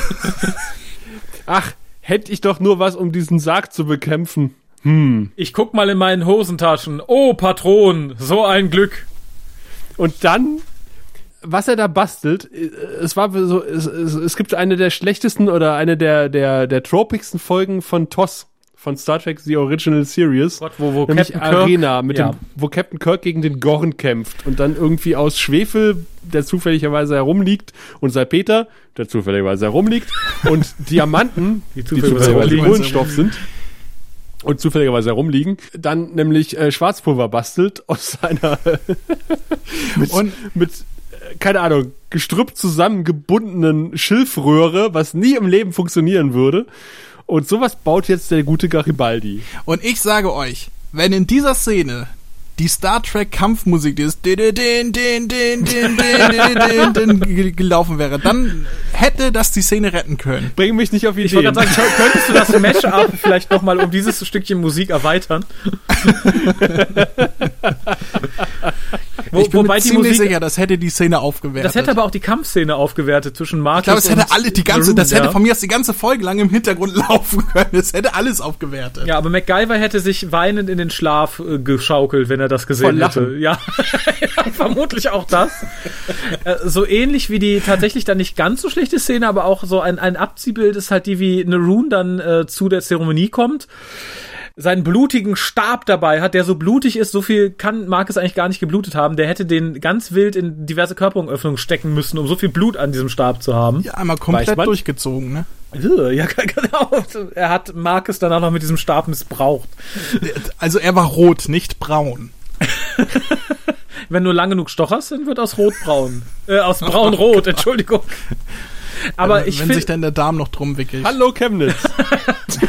aber ich finde, dass ich an der Wenn Szene man lang genug stochert, wird's rotbraun. Aber ich finde an der Szene tatsächlich eins total irritierend und ich glaube, das zeigt auch, dass Narun ganz gut in der Kriegerkaste aufgehoben ist und nicht irgendwie in einer Kaste, die mehr Intelligenz erfordert. Denn er ist ja total angefressen und sagt, ja, der würde für dich sterben und darum kann ich die nicht übernehmen. Für mich würden sie nicht sterben. Dass aber Marcus sagt, er stirbt für die einen oder den einen und dass, wenn er die Rangers übernimmt, er der eine ist, die ihn halt auch für ihn sterben würden. Das übersieht er da, glaube ich, ein bisschen, dass der Posten austauschbar ist. Stimmt, die, Marcus Vielleicht hat er sagt ihn auch nicht mehr Er sagt ganz nicht, ich genau sterbe für die zugehört. Land. Er sagt, ne, die Ranger sterben für Ranger One. Wenn jetzt eine Rune Ranger One ist. Tada! Das hat er etwas übersehen. Ich glaube, hätte er Markus platt gemacht, die Land platt gemacht, hätte gesagt, so, ich bin Ranger One, dann wären auch all die anderen Marküsse gekommen, hätten gesagt, jawohl, für Ranger One sterben wir! Verdammt. Tja, ne, hat er Pech gehabt. Ja. Die Rangers sind auch niemandem unterstellt. Die, die haben ihre One. eigene Hierarchie, die sie auch ähm, unter sich äh, ausmachen, oder was? Ja, ja, der Chef von denen ist halt Ranger One, ne? Darunter, ähm, ich weiß, die haben die Ranger darunter noch eine Hierarchie? Nee, ich meine jetzt über, über Ranger One. Halt, äh, keine Ahnung, eine Regierung, die das regelt oder irgendwie sowas. Die halt, die dann halt religiöse auch Kaste. entscheiden, wer wer werden darf. Weil wenn er sagt, nee, du darfst das nicht, dich bringe ich um, dich bringe ich auch um, jetzt bin ich hier der Obermacker. Ähm, da ist jetzt niemand mehr, ke- ke- keine Ahnung, der Papst noch darüber, der dann sagt, nee, ist nicht. Halt die, die religiöse Kaste der Mimbari ist darüber. Das ist ja das, was äh, Narun ihr zum Vorwurf macht, dass halt die, eigentlich das ist die Aufgabe der Kriegerkaste wäre, nicht der, der, der religiösen Also er Kaste. sagt aber auch, dass die, dass die Ranger in den letzten tausend Jahren von der Kriegerkaste geführt wurden, Ja. wenn ich das richtig irgendwie im Kopf habe. Genau. Aber jetzt ist es halt, warum auch immer, die religiöse Kaste. Und ich glaube tatsächlich, wenn er den Posten wieder eingenommen hätte, gesagt hätte, so, ihr untersteht jetzt wieder der Kriegerkaste, und er der eine gewesen wäre, da hätten, glaube ich, nicht die Ranger gesagt, nö, wir folgen doch die Len. Die hätten nur gesagt, nö, wir folgen dem einen. Aber ich glaube, äh, Rateng, Rateng, Rateng, Ratatatateng, Nach sagt ja, Ratte auch, waren wir schon vorbei. Er sagt ja irgendwie auch am Anfang, ich glaube, dass die Ranger nur dir folgen werden, irgendwie. Ja, das finde ich dann wieder sehr seltsam. Was wäre denn passiert, wenn sie nee gesagt hätte? Hätten die dann alle Ja. gekündigt? Sie wollte ja den Posten elegant an Rateng loswerden. Ja, ja, aber stell mal vor, hätte Rateng gesagt, hallo, ich bin jetzt Ranger One. Nee, wir würden nur die Land folgen. Dann sind wir mal weg, ne? Tschüss. Ja, Zack, ja, hätte sich Babylon 5 erledigt. Ich sag mal, PR-technisch ist das schon ganz gut. Was jetzt? Ja, äh, die Len zu folgen und nicht Rateng. Weil Rateng ist ja so ein No-Name. Ja, natürlich. Ja. Rateng war jetzt der Herausforderer von. Nee, das war der mit dem. Buch. Der am Anfang so. im, im Reichspapiergang ihr den Hitlerorden Im gibt. Reichspapiergang. Okay. Genau, im Reichspapiergang den Hitlerorden Verzeiht es mir, eigentlich sehen die auch alle gleich aus. Ach, nee, ich, ich habe aber noch eine, eine weitere Frage, obwohl das sind wir vielleicht schon, das, nee, das machen wir im, im Endgespräch. Ähm, nee, lass uns doch mal ganz ja, kurz, eben. äh, Garibaldi baut ja jetzt seine Wumme quasi ach, da, selber. dahin willst du zurück, an diesen dunklen Ort. Ja, ja, ja. Und wir hatten schon Konsens, dass wir gesagt haben, nein, das funktioniert nicht. Also Garibaldi nimmt ein Rohr, er verjüngt es ein bisschen und steckt sämtliche Patronen, die er hat. Wo ich auch schon gesagt habe, Junge, was machst du denn da? Ich dachte, er, er steckt eine Patrone rein, äh, er steckt sämtliche Patronen rein, äh, wickelt ein Tuch um dieses Rohr und hält es in den heißen Rauch Dampf. äh, Dampf, genau. Und logischerweise da, wo das Rohr ist, also wenn man, wenn man die Rohrhaltung betrachtet, müsste die hintere Patrone zünden. Also quasi die, die ganz, ganz, ganz hinten im Rohr steckt. Aber Und vor dieser Scheißpatrone liegen noch fünf andere. ja, aber Die die, zünden alle nacheinander, ganz brav. Peng, peng, peng, peng, peng. Ja. Und das Gute ist, er trifft nur mit Das einer. funktioniert so nicht. Du hast halt nicht gesehen, wie er vorher noch, das war offscreen, das war während wir bei der Zeremonie waren, wie er da dann halt noch einen Lauf und einen Abzug eingebaut hat. Vor allen Dingen schießt er noch dreimal daneben, bevor er trifft. Das ist, das ist, das ist, oh. Erstmal schießt er dreimal daneben und dann trifft er das Viech nur in die Schulter und es stirbt. Da ist das Herz. Und er hat es gewusst. Der tödliche Schulterschuss. Da, da habe ich auch gedacht, also erstmal erstmal zigmal daneben schießen und dann in die Schulter, aber voll Karacho, wir haben es geschafft. Aber tödliche Schulterschüsse haben Traditionen bei Babylon 5. Na, wenn du es sagst. Ja. war das Schulterherzratte. Und, und dann sagt er ja, so, jetzt äh, Ausgang suchen. Aber pronto. Schwarz. So, Ja. Okay. Ja, ja. ja. Da, danach war er wieder da. Da war er einfach wieder auf der normalen Station und erzählt seine Geschichte. Da, da, da hat mir auch eine Informationslücke gefehlt. Da fehlt mir eine ganze Menge. Was macht man Also da habe ich auch, da habe ich mich gefragt, ob die da, äh, ob das auf dem auf dem Schneideraumboden ge geblieben ist, weil die Zeit schinden mussten für die guten Sachen. Ja, ich, in ich dieser habe Folge. ich hab da ein ganz anderes Problem. Das ist ja die Abschlussszene, in der er dann mit, mit Sharon da sitzt und darüber redet und dann statt einen normalen Bericht abzugeben und sagen, pass mal auf, da ist ein irrer Kult, die hat einen Sarg, jetzt haben wir endlich wieder eine Ebene mehr für die Technik, juhu, jetzt funktioniert alles mal richtig hier. Nee, er macht einen auf, ich erzähle jetzt eine tolle Geschichte. Wie schnell hätte ich meinen Sicherheitschef eine, eine Verwarnung erteilt, wenn er mir wichtige Mitteilungen so tradieren meint zu müssen? Vor allem, Und auch noch seine Füße auf meinen Ja, Schreibtisch das wollte ich legt. gerade sagen. Dieses, er, er legt seine Füße auf den Schreibtisch. Ich habe mir, ich habe mich halt, ich habe mir überlegt, wie die müssen ja dann irgendwie als beste Freunde oder so gegenüberstehen, weil sonst würde man sowas A nicht machen und B nicht durchgehen lassen. Ja, sind das beste Freunde? Also sie stehen in einem starken freundschaftlichen Verhältnis zueinander. Also sie haben sich schon mal gesehen. Ja, Ja. Also dann ist das jetzt doch nicht so normal gewesen, oder was? ich, ich finde es für, dafür, dass es im, Sag mal, ihr, ihr kennt die Serie aber, oder? Ja, aber ich finde tatsächlich dafür, dass es im Dienst ist, finde ich schon schwierig. Wenn im Deutschen sich Dylan und Sheridan sogar noch siezen, wenn sie im Dienst sind, finde ich das hier dafür, dass es eine Dienstbesprechung ist, schon hart. Ja, aber vielleicht ist äh, ähm, schon Feierabend. Hat die Glocke hat geläutet, keine Ahnung. Ich, ich fand das so als Abschluss, muss ich gestehen, eigentlich ganz nett. Was? Äh, nicht als Abschluss für die Story, sondern als Abschluss für eine Folge, dass die halt so, äh, dass zwei Freunde sich gegenüberstehen und sagen, was sie gegenseitig erlebt haben und dann äh, äh, so so freundschaftlich fadet die Kamera ins ja, Aus. ja, ja, ja, Moment, Entschuldigung, aber es ist ja so ein bisschen, als wärst du irgendwie, weiß ich nicht, Polizeidienstleister hier in Chemnitz gewesen und nach den ganzen Kameran setzt dich abends hin zum, weiß ich nicht, so irgendein Politiker, der was zu sagen hat und erzählst nicht hier bla brauner Mob bla bla, sondern ich habe eine Geschichte. da waren ein paar Leute. Da hätte mir am Schluss wirklich nur noch dieses wie in Comics, diese, diese Linse, die so langsam zufährt, gefehlt und Garibaldi, der in die Kamera guckt und miep, miep sagt und mit einem Auge zuknipst. Ich glaube, für, für mich war das einfach, weil äh, ich dachte, vielleicht ist das normal. Also, So wie die drei Fragezeichen am Ende immer lachen, erzählt Garibaldi Ja, am nee, Ende so- jeder so- so Babylon ich 5 das Folge halt, dass eine irrelevante ist, dass- Geschichte. dass die sich halt öfters mal über, über das unterhalten, was sie erlebt haben und dass das, was sie jetzt da erlebt haben, dass das Ja, vielleicht auch so. relativ ich- normal ist für die Serie. Ja, ich- aber ich, ich sehe es ja, komm, also als leichtes Vorstellung, ich sehe das Ende der Folge Sahadum, wie dann erzählt wird, pass mal auf, ich erzähle dir jetzt eine Geschichte. Das war folgendermaßen, ich bin nach Sahadum gegangen und dort, nee. Also das ist, das, finde ich nicht nur Ja, für die Serie jetzt- falsch, ich finde es auch für das, was da passiert ist, einfach mal unangebracht. Vielleicht war ich auch einfach froh, dass es vorbei war. Ja. Ich fühle mich trotzdem um, um die Szene betrogen, wie er zurückkam und, und, und halt die Erklärung, warum das da alles so war. Aber ich finde, um was Positives rauszuheben, die Beleuchtung in, in Sheridans Büro sehr schön. Ich wollte schon sagen, was kommt jetzt ja der schöne ja, Schuhe die ist sehr an, heimelig, ne? Fand ich auch sehr ja, gemütlich. ja, ja, gemütlich. Und äh, vor allen Dingen, äh, ich, du hast es im Original gesehen, ich habe es auf Deutsch gesehen. Sheridan hat irgendwie diese Papiere vor sich und sagt so, was um alles in der Welt soll das denn bedeuten? sagt er im Original. Also im, im Deutschen. Ja, ich weiß gar nicht mehr, was er im, was er im Englischen sagt. Da hatte ich aber geistig, glaube ich, schon abgeschaltet. ja. Ich finde das toll, dass das, dass das letzte Drittel von der Folge bei mir auf dem Zettel drei Stichworte sind. da habe ich, glaube ich, innerlich auch aufgegeben. Das, das letzte, was ich aufgeschrieben habe, war irgendwie kam er raus. Ja. Also Ja. das, ich, ich hätte noch nicht mal sehen müssen, wie er rauskommt. Es ist mir egal, durch welchen Schacht er da kriecht oder so. Aber ich hätte zumindest gerne fünf Sätze gehabt, was jetzt mit der Etage passiert und mit den Leuten, die da wohnen. Ja, das ist ja das, was ich vorhin sagte, dass mir da irgend, da fehlt mir was, ein Abschluss. Ich habe als Abschluss bekommen, äh, ich erzähle dir jetzt mal eine Geschichte, kleiner Mann, setze dich auf meinen Schoß und ich hätte als Abschluss lieber gehabt, äh, äh, hier, da sind diese Leute, hier ist das und und so weiter, ähm, das habe ich erlebt. Also also erzählt, äh, was uns gefehlt hat und nicht erzählt, wie wie das, was wir gesehen haben, begonnen hat, ne?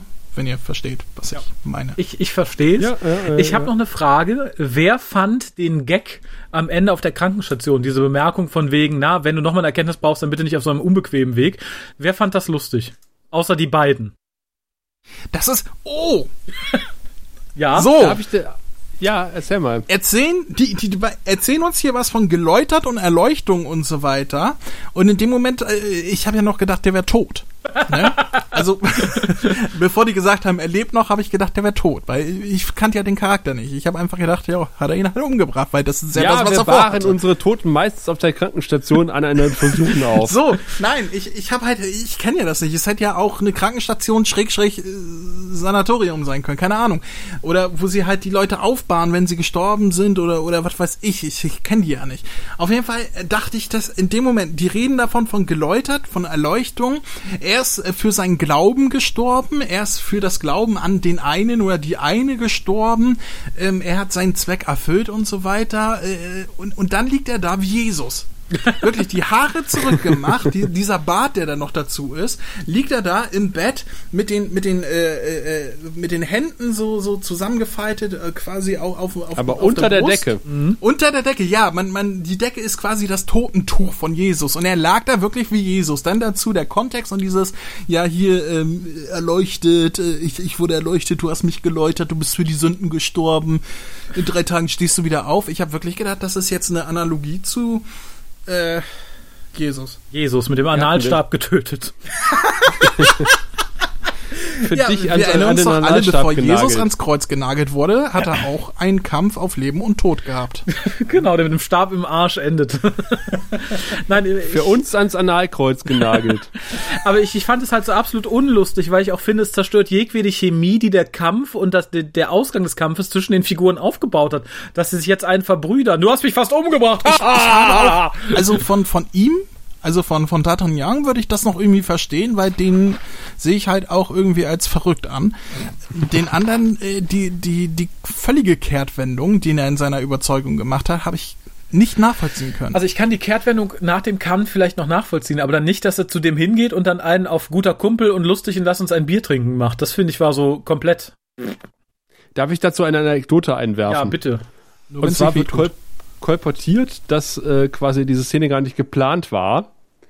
Äh, sondern dass irgendwie Garibaldi, Quatsch, äh, Garibaldi wollte ich schon sagen, Lenier und Dylan da, da rumstehen und während diese Szene gedreht wurde, er habe wohl Jason Carter, der den äh, Marcus Cole, also D'Artagnan, äh, spielt, off-camera einen Witz erzählt zu dem Darsteller von Naroon, der aber in Character als Narun gelacht habe. Ah. Und man hätte das dann einfach übernommen. Dumm. Und ich sage, äh, wenn ich die Kameraeinstellungen mir betrachte das und äh, das, was Dylan und Lenier in dieser Szene austauschen, nämlich genau nichts. Nein. Glaube ich, ich glaube es nicht. Okay. Nehmen wir mal an, es stimmt, die Szene war so nicht geplant, so nicht geschrieben und wurde im Nachhinein reingenommen. Vielleicht ist diese Szene dann schuld daran, dass uns die Erklärung übrig äh, schuldig geblieben ist. genau, wir hätten jetzt noch 30 Sekunden. Nehmen wir die alberne Szene oder nehmen wir eine Erklärung? Die alberne also, Szene! Und, und trotzdem hast du halt irgendwie auch diesen blöden Gag von, äh, von, von Marcus, der hat sagt, wenn du das nächste Mal eine Erkenntnis brauchst, musst du mich nicht halb totschlagen. Ja, ja. Nee, ich glaube es auch nicht. Lustig. Und da passt halt dieser etwas blöde Lacher von Narun wunderbar hinten ran. Ja, wie gesagt, ganz furchtbar. Aber ich finde schön, dass die Folge noch schlimmer endet, als sie läuft. Hä? Hä?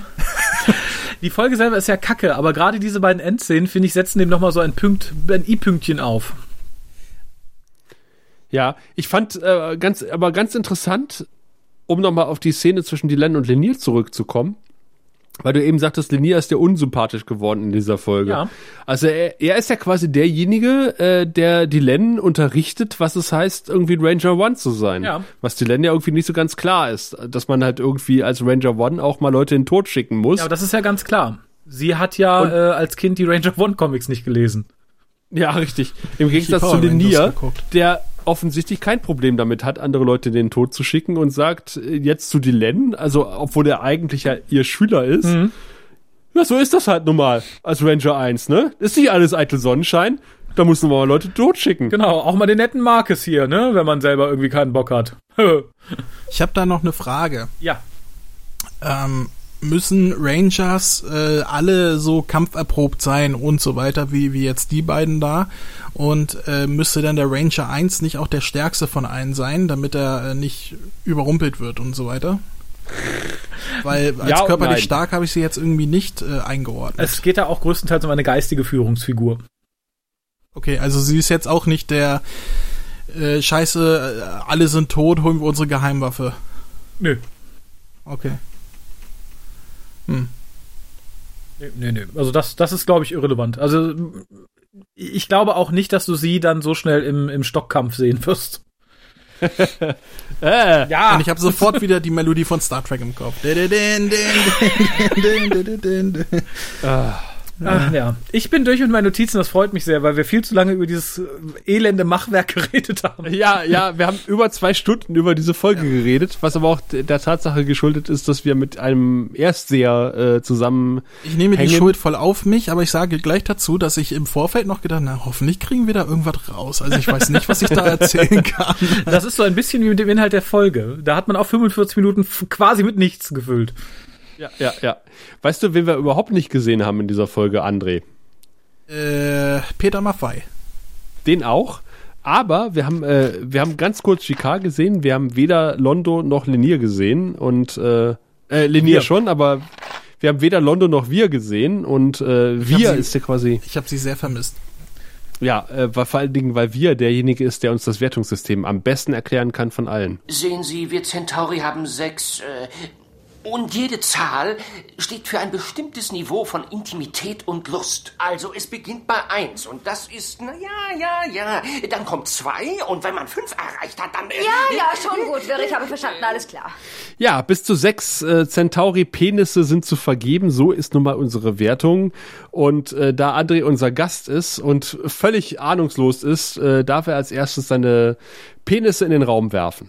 Äh, Darf ich vorher noch eine Penisverständnisfrage loswerden? Oh Oder eine- nein, eine- das eine hätten meine Inter- Eltern machen sollen. Ich habe eine Interessenfrage, die mich, äh, die, die mir auf dem heiligen, auf der heiligen Eiche brennt, äh, seitdem ich den Grauen Rat zum ersten Mal gehört habe. Ja, die Frauen haben sechs Mumus. Jetzt wirklich? Ja. Okay. Gibt sogar War jetzt nicht die Statuen. Frage, die ich äh, stellen wollte, aber äh, wäre wahrscheinlich die nächste gewesen. Ähm, also man, man bekommt es erzählt, aber es wird jetzt niemals ähm, Doch, natürlich. Die zeigen kopulierende Hauptdarsteller. Nein, ich meine, es wird jetzt niemals ähm, zum, ist nie zum, auf HBO gelaufen. zum äh, ja, ich sag mal, pr- primär, äh, um, um irgendetwas zu zeigen, jetzt, äh, also es wird nie, wird es jemals relevant? die sechs Penisse? Ja. Oder ist das, Ja. ja, also ist das wirklich etwas, was irgendwie relevant ist für die Serie, dass die sechs Penisse haben? Ja, zumindest, Ja. Äh, ja, also man kann die Penisse auch benutzen, um beim Kartenspiel zu schummeln. Und es gibt später in der fünften Staffel eine Folge, äh, um zu, schon mal ein bisschen zu spoilern, in der ähm, der gute äh, Molari im Koma liegt und äh, wiederbelebt werden muss auf der Krankenstation. Sie reißen ihm über das Hemd auf und er hat dann tatsächlich seine sechs Tentakel da hängen. Ach so, also ich muss mir dann auch keine menschlichen Penisse vorstellen, sondern es ist eher tentakelmäßig. Ja. Ja, Okay, und, und man sieht es dann auch. Ja. ja. Man, man sieht einen davon auch schon vorher, weil er, wie gesagt, ihn auch benutzt, um beim Kartenspiel zu betrügen. Okay, und, und das sind, äh, die sind alle, ich bin sehr interessiert an den Penissen. ja das ist mir auch schon Die aufgefallen. sind alle äh, auch von der gleichen Funktion her oder haben die unterschiedliche Eigenschaften? das ist ja das, was wir gerade gesagt hat. Ja, ja, ja, also- ja, das mit, mit den Lustzentren, je mehr so, man na, ja, ja, ja, ja, ja. Ja, aber wenn wir, man wir fünf haben erreicht hat, dann Aber die, die Frage habe ich ja schon aufgebracht. Wir haben nie geklärt, ob der erste tatsächlich ein spezieller ist oder ob er sich den beliebigen aussuchen kann. Okay, Ich würde ich, nicht ich dachte einfach, dass es um die Anzahl geht. Also, dass das, wenn er einen hat, dann ist das okay. Je mehr er denn, äh, je mehr Penisse bearbeitet werden, desto besser ist es. So habe ich das jetzt verstanden. Aber wo du gerade erzählt hast, dass er mit denen auch Karten spielen kann, habe ich halt gedacht, dass sie so verschiedene Eigenschaften auch haben. Der eine kann greifen, der andere kann Der eine speit Feuer. der eine kann kneifen, der andere greifen. Das der ist mein nächste erfüllt einen Wunsch, wenn man dran reibt. Ich, also, Also das ist, glaube ich, nicht bekannt. Wäre was, was man äh, den guten JMS mal wieder über Twitter fragen könnte. Ich wollte es gerade vorschlagen. André, frag doch mal den JMS über Twitter. Also du, du, du scheinst da ja, ein- oder ihr scheint da ja einen Draht zu haben. Ihr dürft ihn gerne fragen und sagen, äh, die Frage kommt von mir. Keine Ahnung, wir, wir kennen uns ja. Ähm, okay, äh, weg von den Penissen hin zur Bewertung. Äh, ein Penis, was wieder voll zu Penissen bringen. Ja.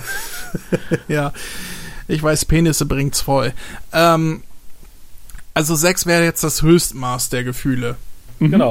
Ähm, ich habe ja keinen du darfst Vergleich. auch null geben. Ich, ich, ich kann jetzt, ähm, ich kann ja keinen Vergleich zu anderen Folgen ziehen. Ich kann jetzt nur Vergleiche zu, zu äh, ähnlichen Serienkonzepten ziehen, wie, wie jetzt Star Trek oder Doctor Who oder so. Ähm, und Ja, ich muss also- sagen, ich fand diese Folge jetzt gar nicht so schlecht. Ah. Ähm, Im Sinne von, das ist die schlechteste Folge der ganzen Serie. Und ich habe dann halt wirklich etwas richtig dermaßen Schlechtes erwartet, wie, äh, oh Gott, was fällt mir da jetzt Vergleichbares ein? Die, die Indianerfolge von T äh, äh, Next Generation, die ich gerade gesehen habe. Beverly Crusher fickt einen Geist, einen schottischen Geist. Ja, äh, zum Beispiel, das, das kommt hin. Die, äh, der, der sieht ja auch ein bisschen aus wie D'Artagnan. Also ich, ich würde es jetzt, wenn ich das im, im Next Generation äh, Kontext sehen würde, würde ich das zwar weit unten, aber nicht auf unterster Ebene anordnen. Da, da würden mir, wenn ich das jetzt bei Next Generation reinsetze, durchaus Folgen einfallen, die für mich tiefer sind. Ähm, Beverly Crusher fickt einen schottischen Geist. und aus diesem Grund ähm, bin ich jetzt gar nicht so entgeistert. gar nicht so schottisch entgeistert. Ähm, von daher würde ich vielleicht, also wenn das wirklich der, der Tiefpunkt ist, dann w- möchte ich gar nicht die, die Tiefsbewertung geben. Also gibt ja auch gar keine Penisse als Tiefsbewertung? Ja. Okay. Äh, dann gebe ich einen Halbsteifen. Ah. Also, äh, also ich, ich da, da war jetzt, also ich, ich hatte Spaß an Garibaldi, bis ihr ihn mir kaputt gemacht habt.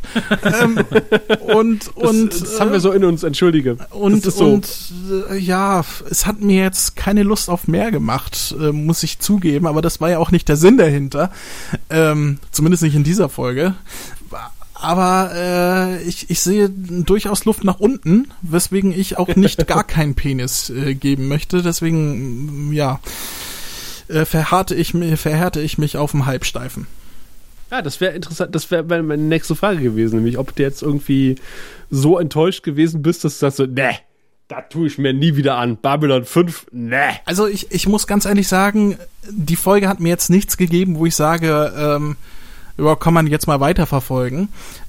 Aber gerade im Kontext, dass das das Schlechteste sein soll, was ich halt wirklich eher so als komplett belanglos doof darstelle, aber nicht als ähm, Scheiße, wie, wie jetzt den schottischen Geist zum Beispiel.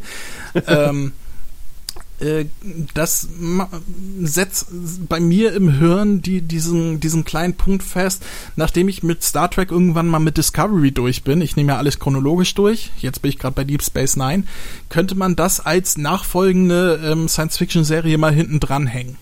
Oh. Ui. Ne? Hört, hört. Also ähm, je nach Lust und Laune mal reingucken, wie es denn wirklich ist, ne? Also ähm, es hat mir nicht Lust auf mehr gemacht, aber es hat mir zumindest gesagt, dass die Serie nicht unbedingt so scheiße sein muss. Wie fandst du die Effekte? Ja, wie eine 90er-Jahre-Serie halt, ne? ähm, ich, ich muss, ich glaube, ich habe, ah nee, das war auch Deep Space Nine. Das, ich krieg das ein bisschen durcheinander, weil ich das halt beide heute, beides heute geguckt habe. Ich habe im Vorfeld ja, wie gesagt, äh, Next Generation geguckt und zwar die HD-Variante mit den ganzen neuen schönen Effekten. Dagegen war das halt schon ein starker Bruch jetzt, ne? Wenn man wochenlang, monatelang äh, äh, eine Serie aus dem gleichen Zeitrahmen guckt, die aber so toll aussieht, weil alles neu gemacht wurde und HD abgetastet, da ist das dann schon ein starker Stilbruch. Ich erinnere mich aber durchaus, ähm, äh, äh, dass ich jetzt vergleichbares äh, Zeitgut an TV-Serien schlechter CGI-iert im Kopf habe. Also ich, ich glaube, für, für seine Zeit war das gar nicht so schlecht, was ich da gesehen habe. Nur jetzt für mich heute als Erstgucker ähm, war das natürlich typische 90er-Jahre-Kost, aber ähm, so vergleichbar mit anderen 90er-Jahre-Serien wa- wahrscheinlich gar nicht so scheiße, nehme ich mal an. Ja, wir sagen immer, man guckt sich relativ schnell rein. Also wenn man einmal dann dieses bunte und äh, computergenerierte dann ähm, akzeptiert hat, dann akzeptiert man es wirklich auch sehr schnell und weiß es auch zu würdigen, was für Kameraeinstellungen da möglich sind und sowas. Also ja, wenn man jetzt irgendwie Galaxy Rangers, äh, nee, Space Rangers äh, parallel äh, guckt, äh, stellt man wieder fest, wow. Also, ist schon toll, was Babylon 5 gemacht hat.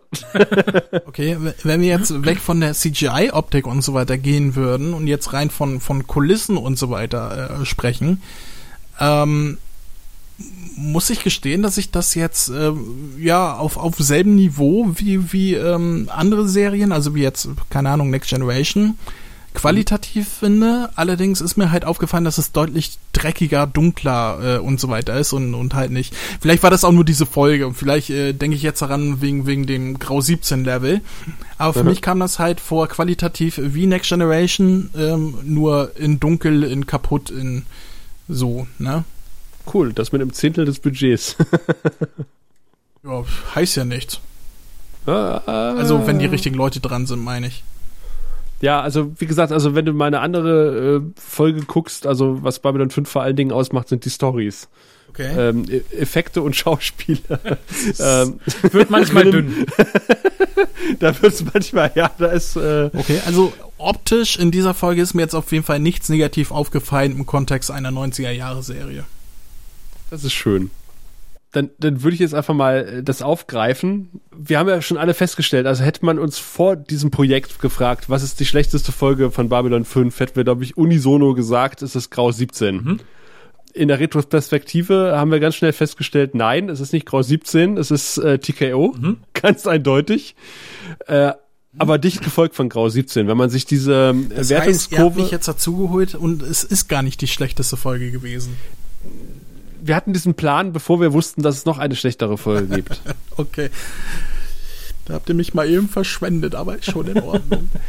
aber es wird ja immer gesagt, äh, wenn man sagt, hier Grau 17 und so, äh, schlechteste Folge von Babylon 5, dann sagen alle, ja, schlechteste Folge von Babylon 5, ja, diese Grau 17 äh, Handlung, die ist blöd, aber wir haben ja noch diese Minbari-Handlung um die Len und Nerun und Lenia. Boah.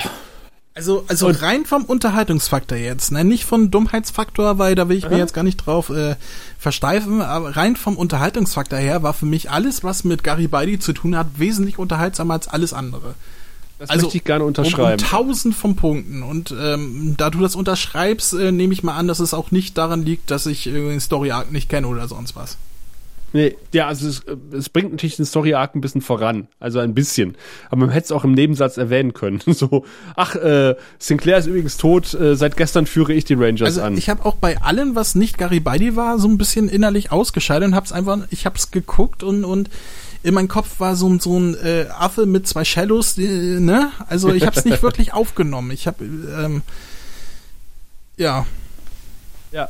Ja. Genau. Ja die, wie gesagt, die alten Knochenschädel sind für mich halt irgendwie die Klingonen von Babylon 5. Äh, interessiert mich alles nicht. Dieses ganze Gedöns, Minbari-Politik, ja, da gucke ich mir wirklich, also äh, wir, wir erleben vermutlich noch einen Handlungsstrang auf Centauri Prime äh, mit den Centauri, der deutlich um Lichtjahre quasi interessanter ist als das, oh ja. was wir hier mit den Minbari erleben. Die Centauri also, waren die mit den Kartenspielen Penissen, ne? Genau. Okay. Die Minbari interessieren mich wirklich null. Weiß ich nicht. So, Des, deswegen sind denn die Minbari auch ähm, ja primäre Protagonisten dieser Serie oder? Oh ja. Oh ja. Ja, so, ja, ja, okay. ja. Also ist nicht so, dass sie nur alle paar Folgen mal auftauchen wie die Ferengi oder irgendwie sowas.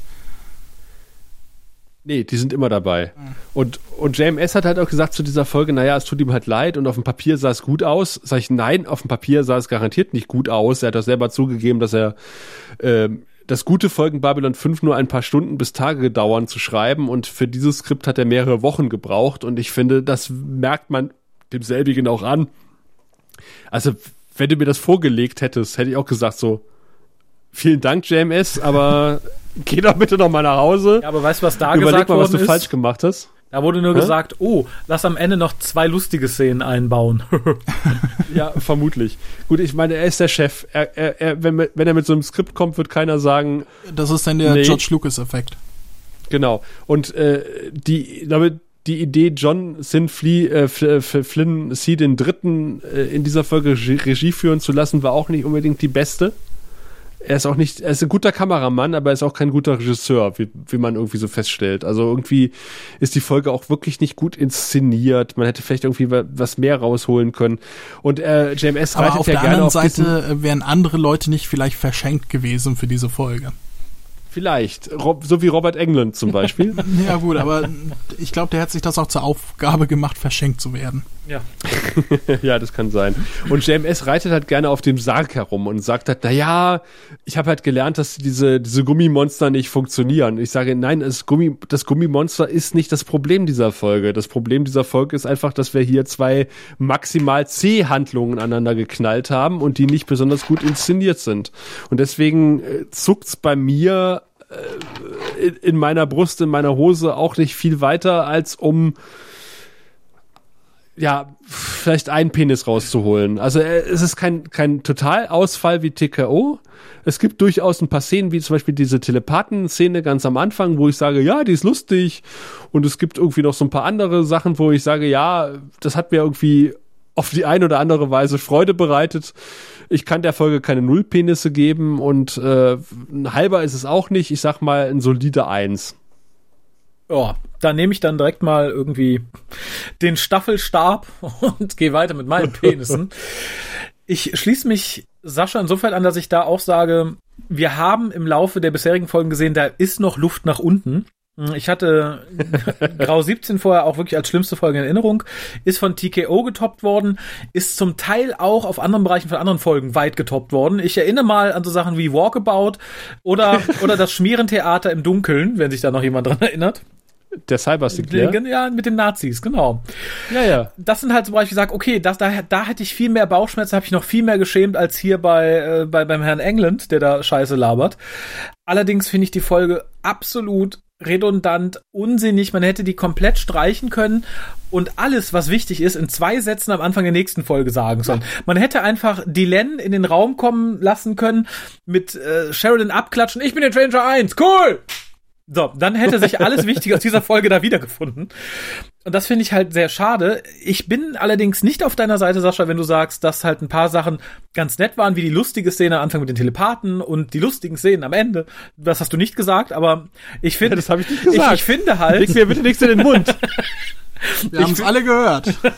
ich finde halt tatsächlich, dass man die auch besser gestrichen hätte. Alles, was in dieser Folge lustig ist, und der Folge einfach mehr Gravitas verliehen hätte. Das hätte so ein bisschen was rausreißen können. Also ich brauche da tatsächlich Gary, den listigen Garibaldi nicht mit seinen beiden listreichen Taten. Ich, ich brauche tatsächlich keine erzwungenen Lacher am Ende. Ich brauche auch nicht diese halbwegs lustige, aber sehr sinnfreie Szene am Anfang. Da hätte ich dann tatsächlich lieber die äh, fünf Minuten gehabt, die man sich da gespart hätte, um am Ende eine vernünftige Erklärung zu haben. Und sei es nur Garibaldi, der einen vernünftigen Bericht abgibt, dem Commander der Station. ähm, ja, aber einer ist es auf jeden Fall, weil wirklich noch Luft nach unten ist und tatsächlich, ja, es ist, ja, das ist alles, was ich zu sagen habe. Mehr kann ich dazu nicht sagen. Wie gesagt, es geht schlimmer tatsächlich, haben wir festgestellt, aber ähm, ja. wenige Folgen ähm, sind redundanter als diese. Ich glaube, das ist das Hauptproblem. Ja, es ist so eine der wenigen Folgen, gerade in der dritten Staffel, ja die ja wirklich äh, nicht mit angezogener Handbremse unterwegs ist, sondern eher mit Vollgas, die man komplett rausnehmen könnte und es wird keinen großen Unterschied machen. Wie gesagt, man hätte vielleicht noch die Lance Ranger One Werdung einfach mit in äh, Walkabout packen können und dafür ein bisschen weniger Walkabout machen können.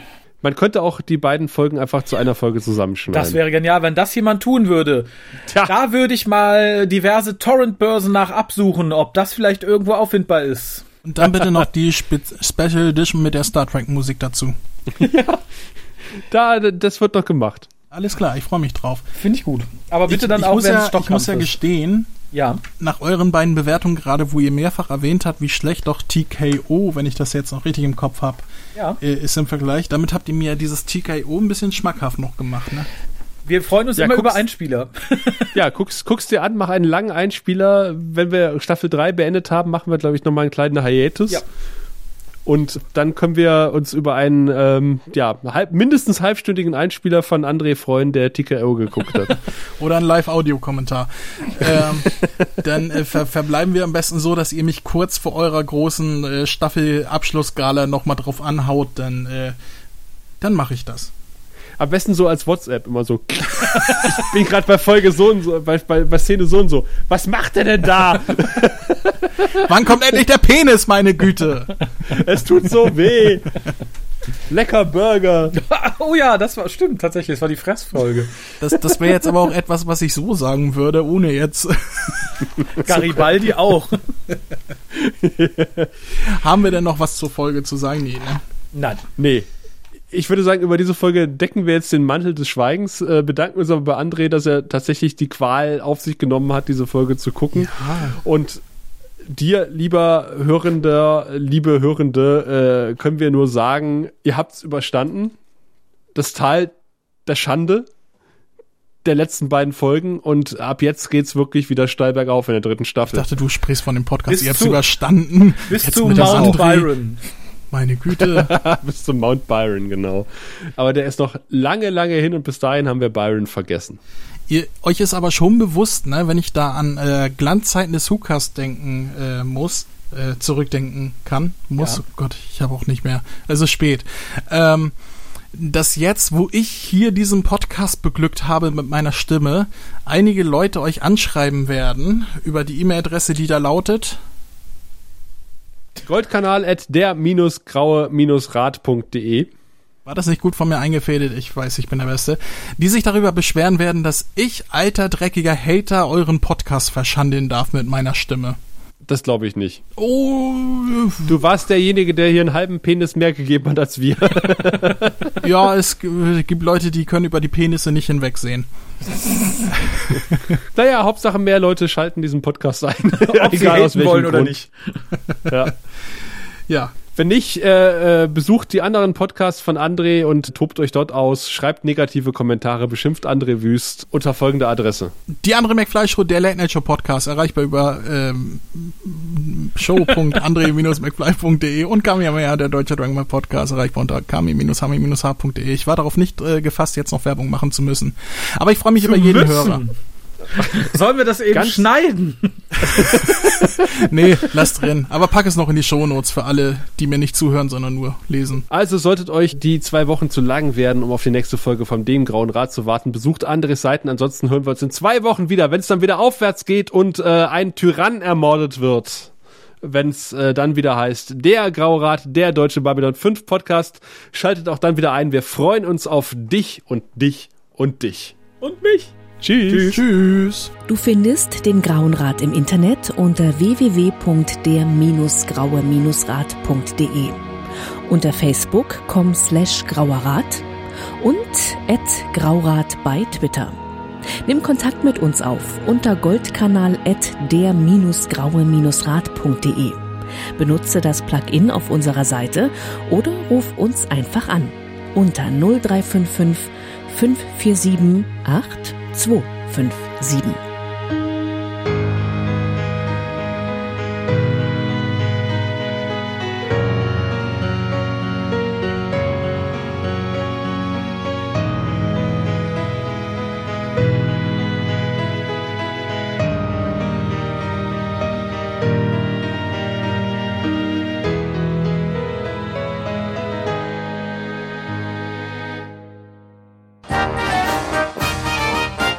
Eine Produktion des Podcast Imperiums.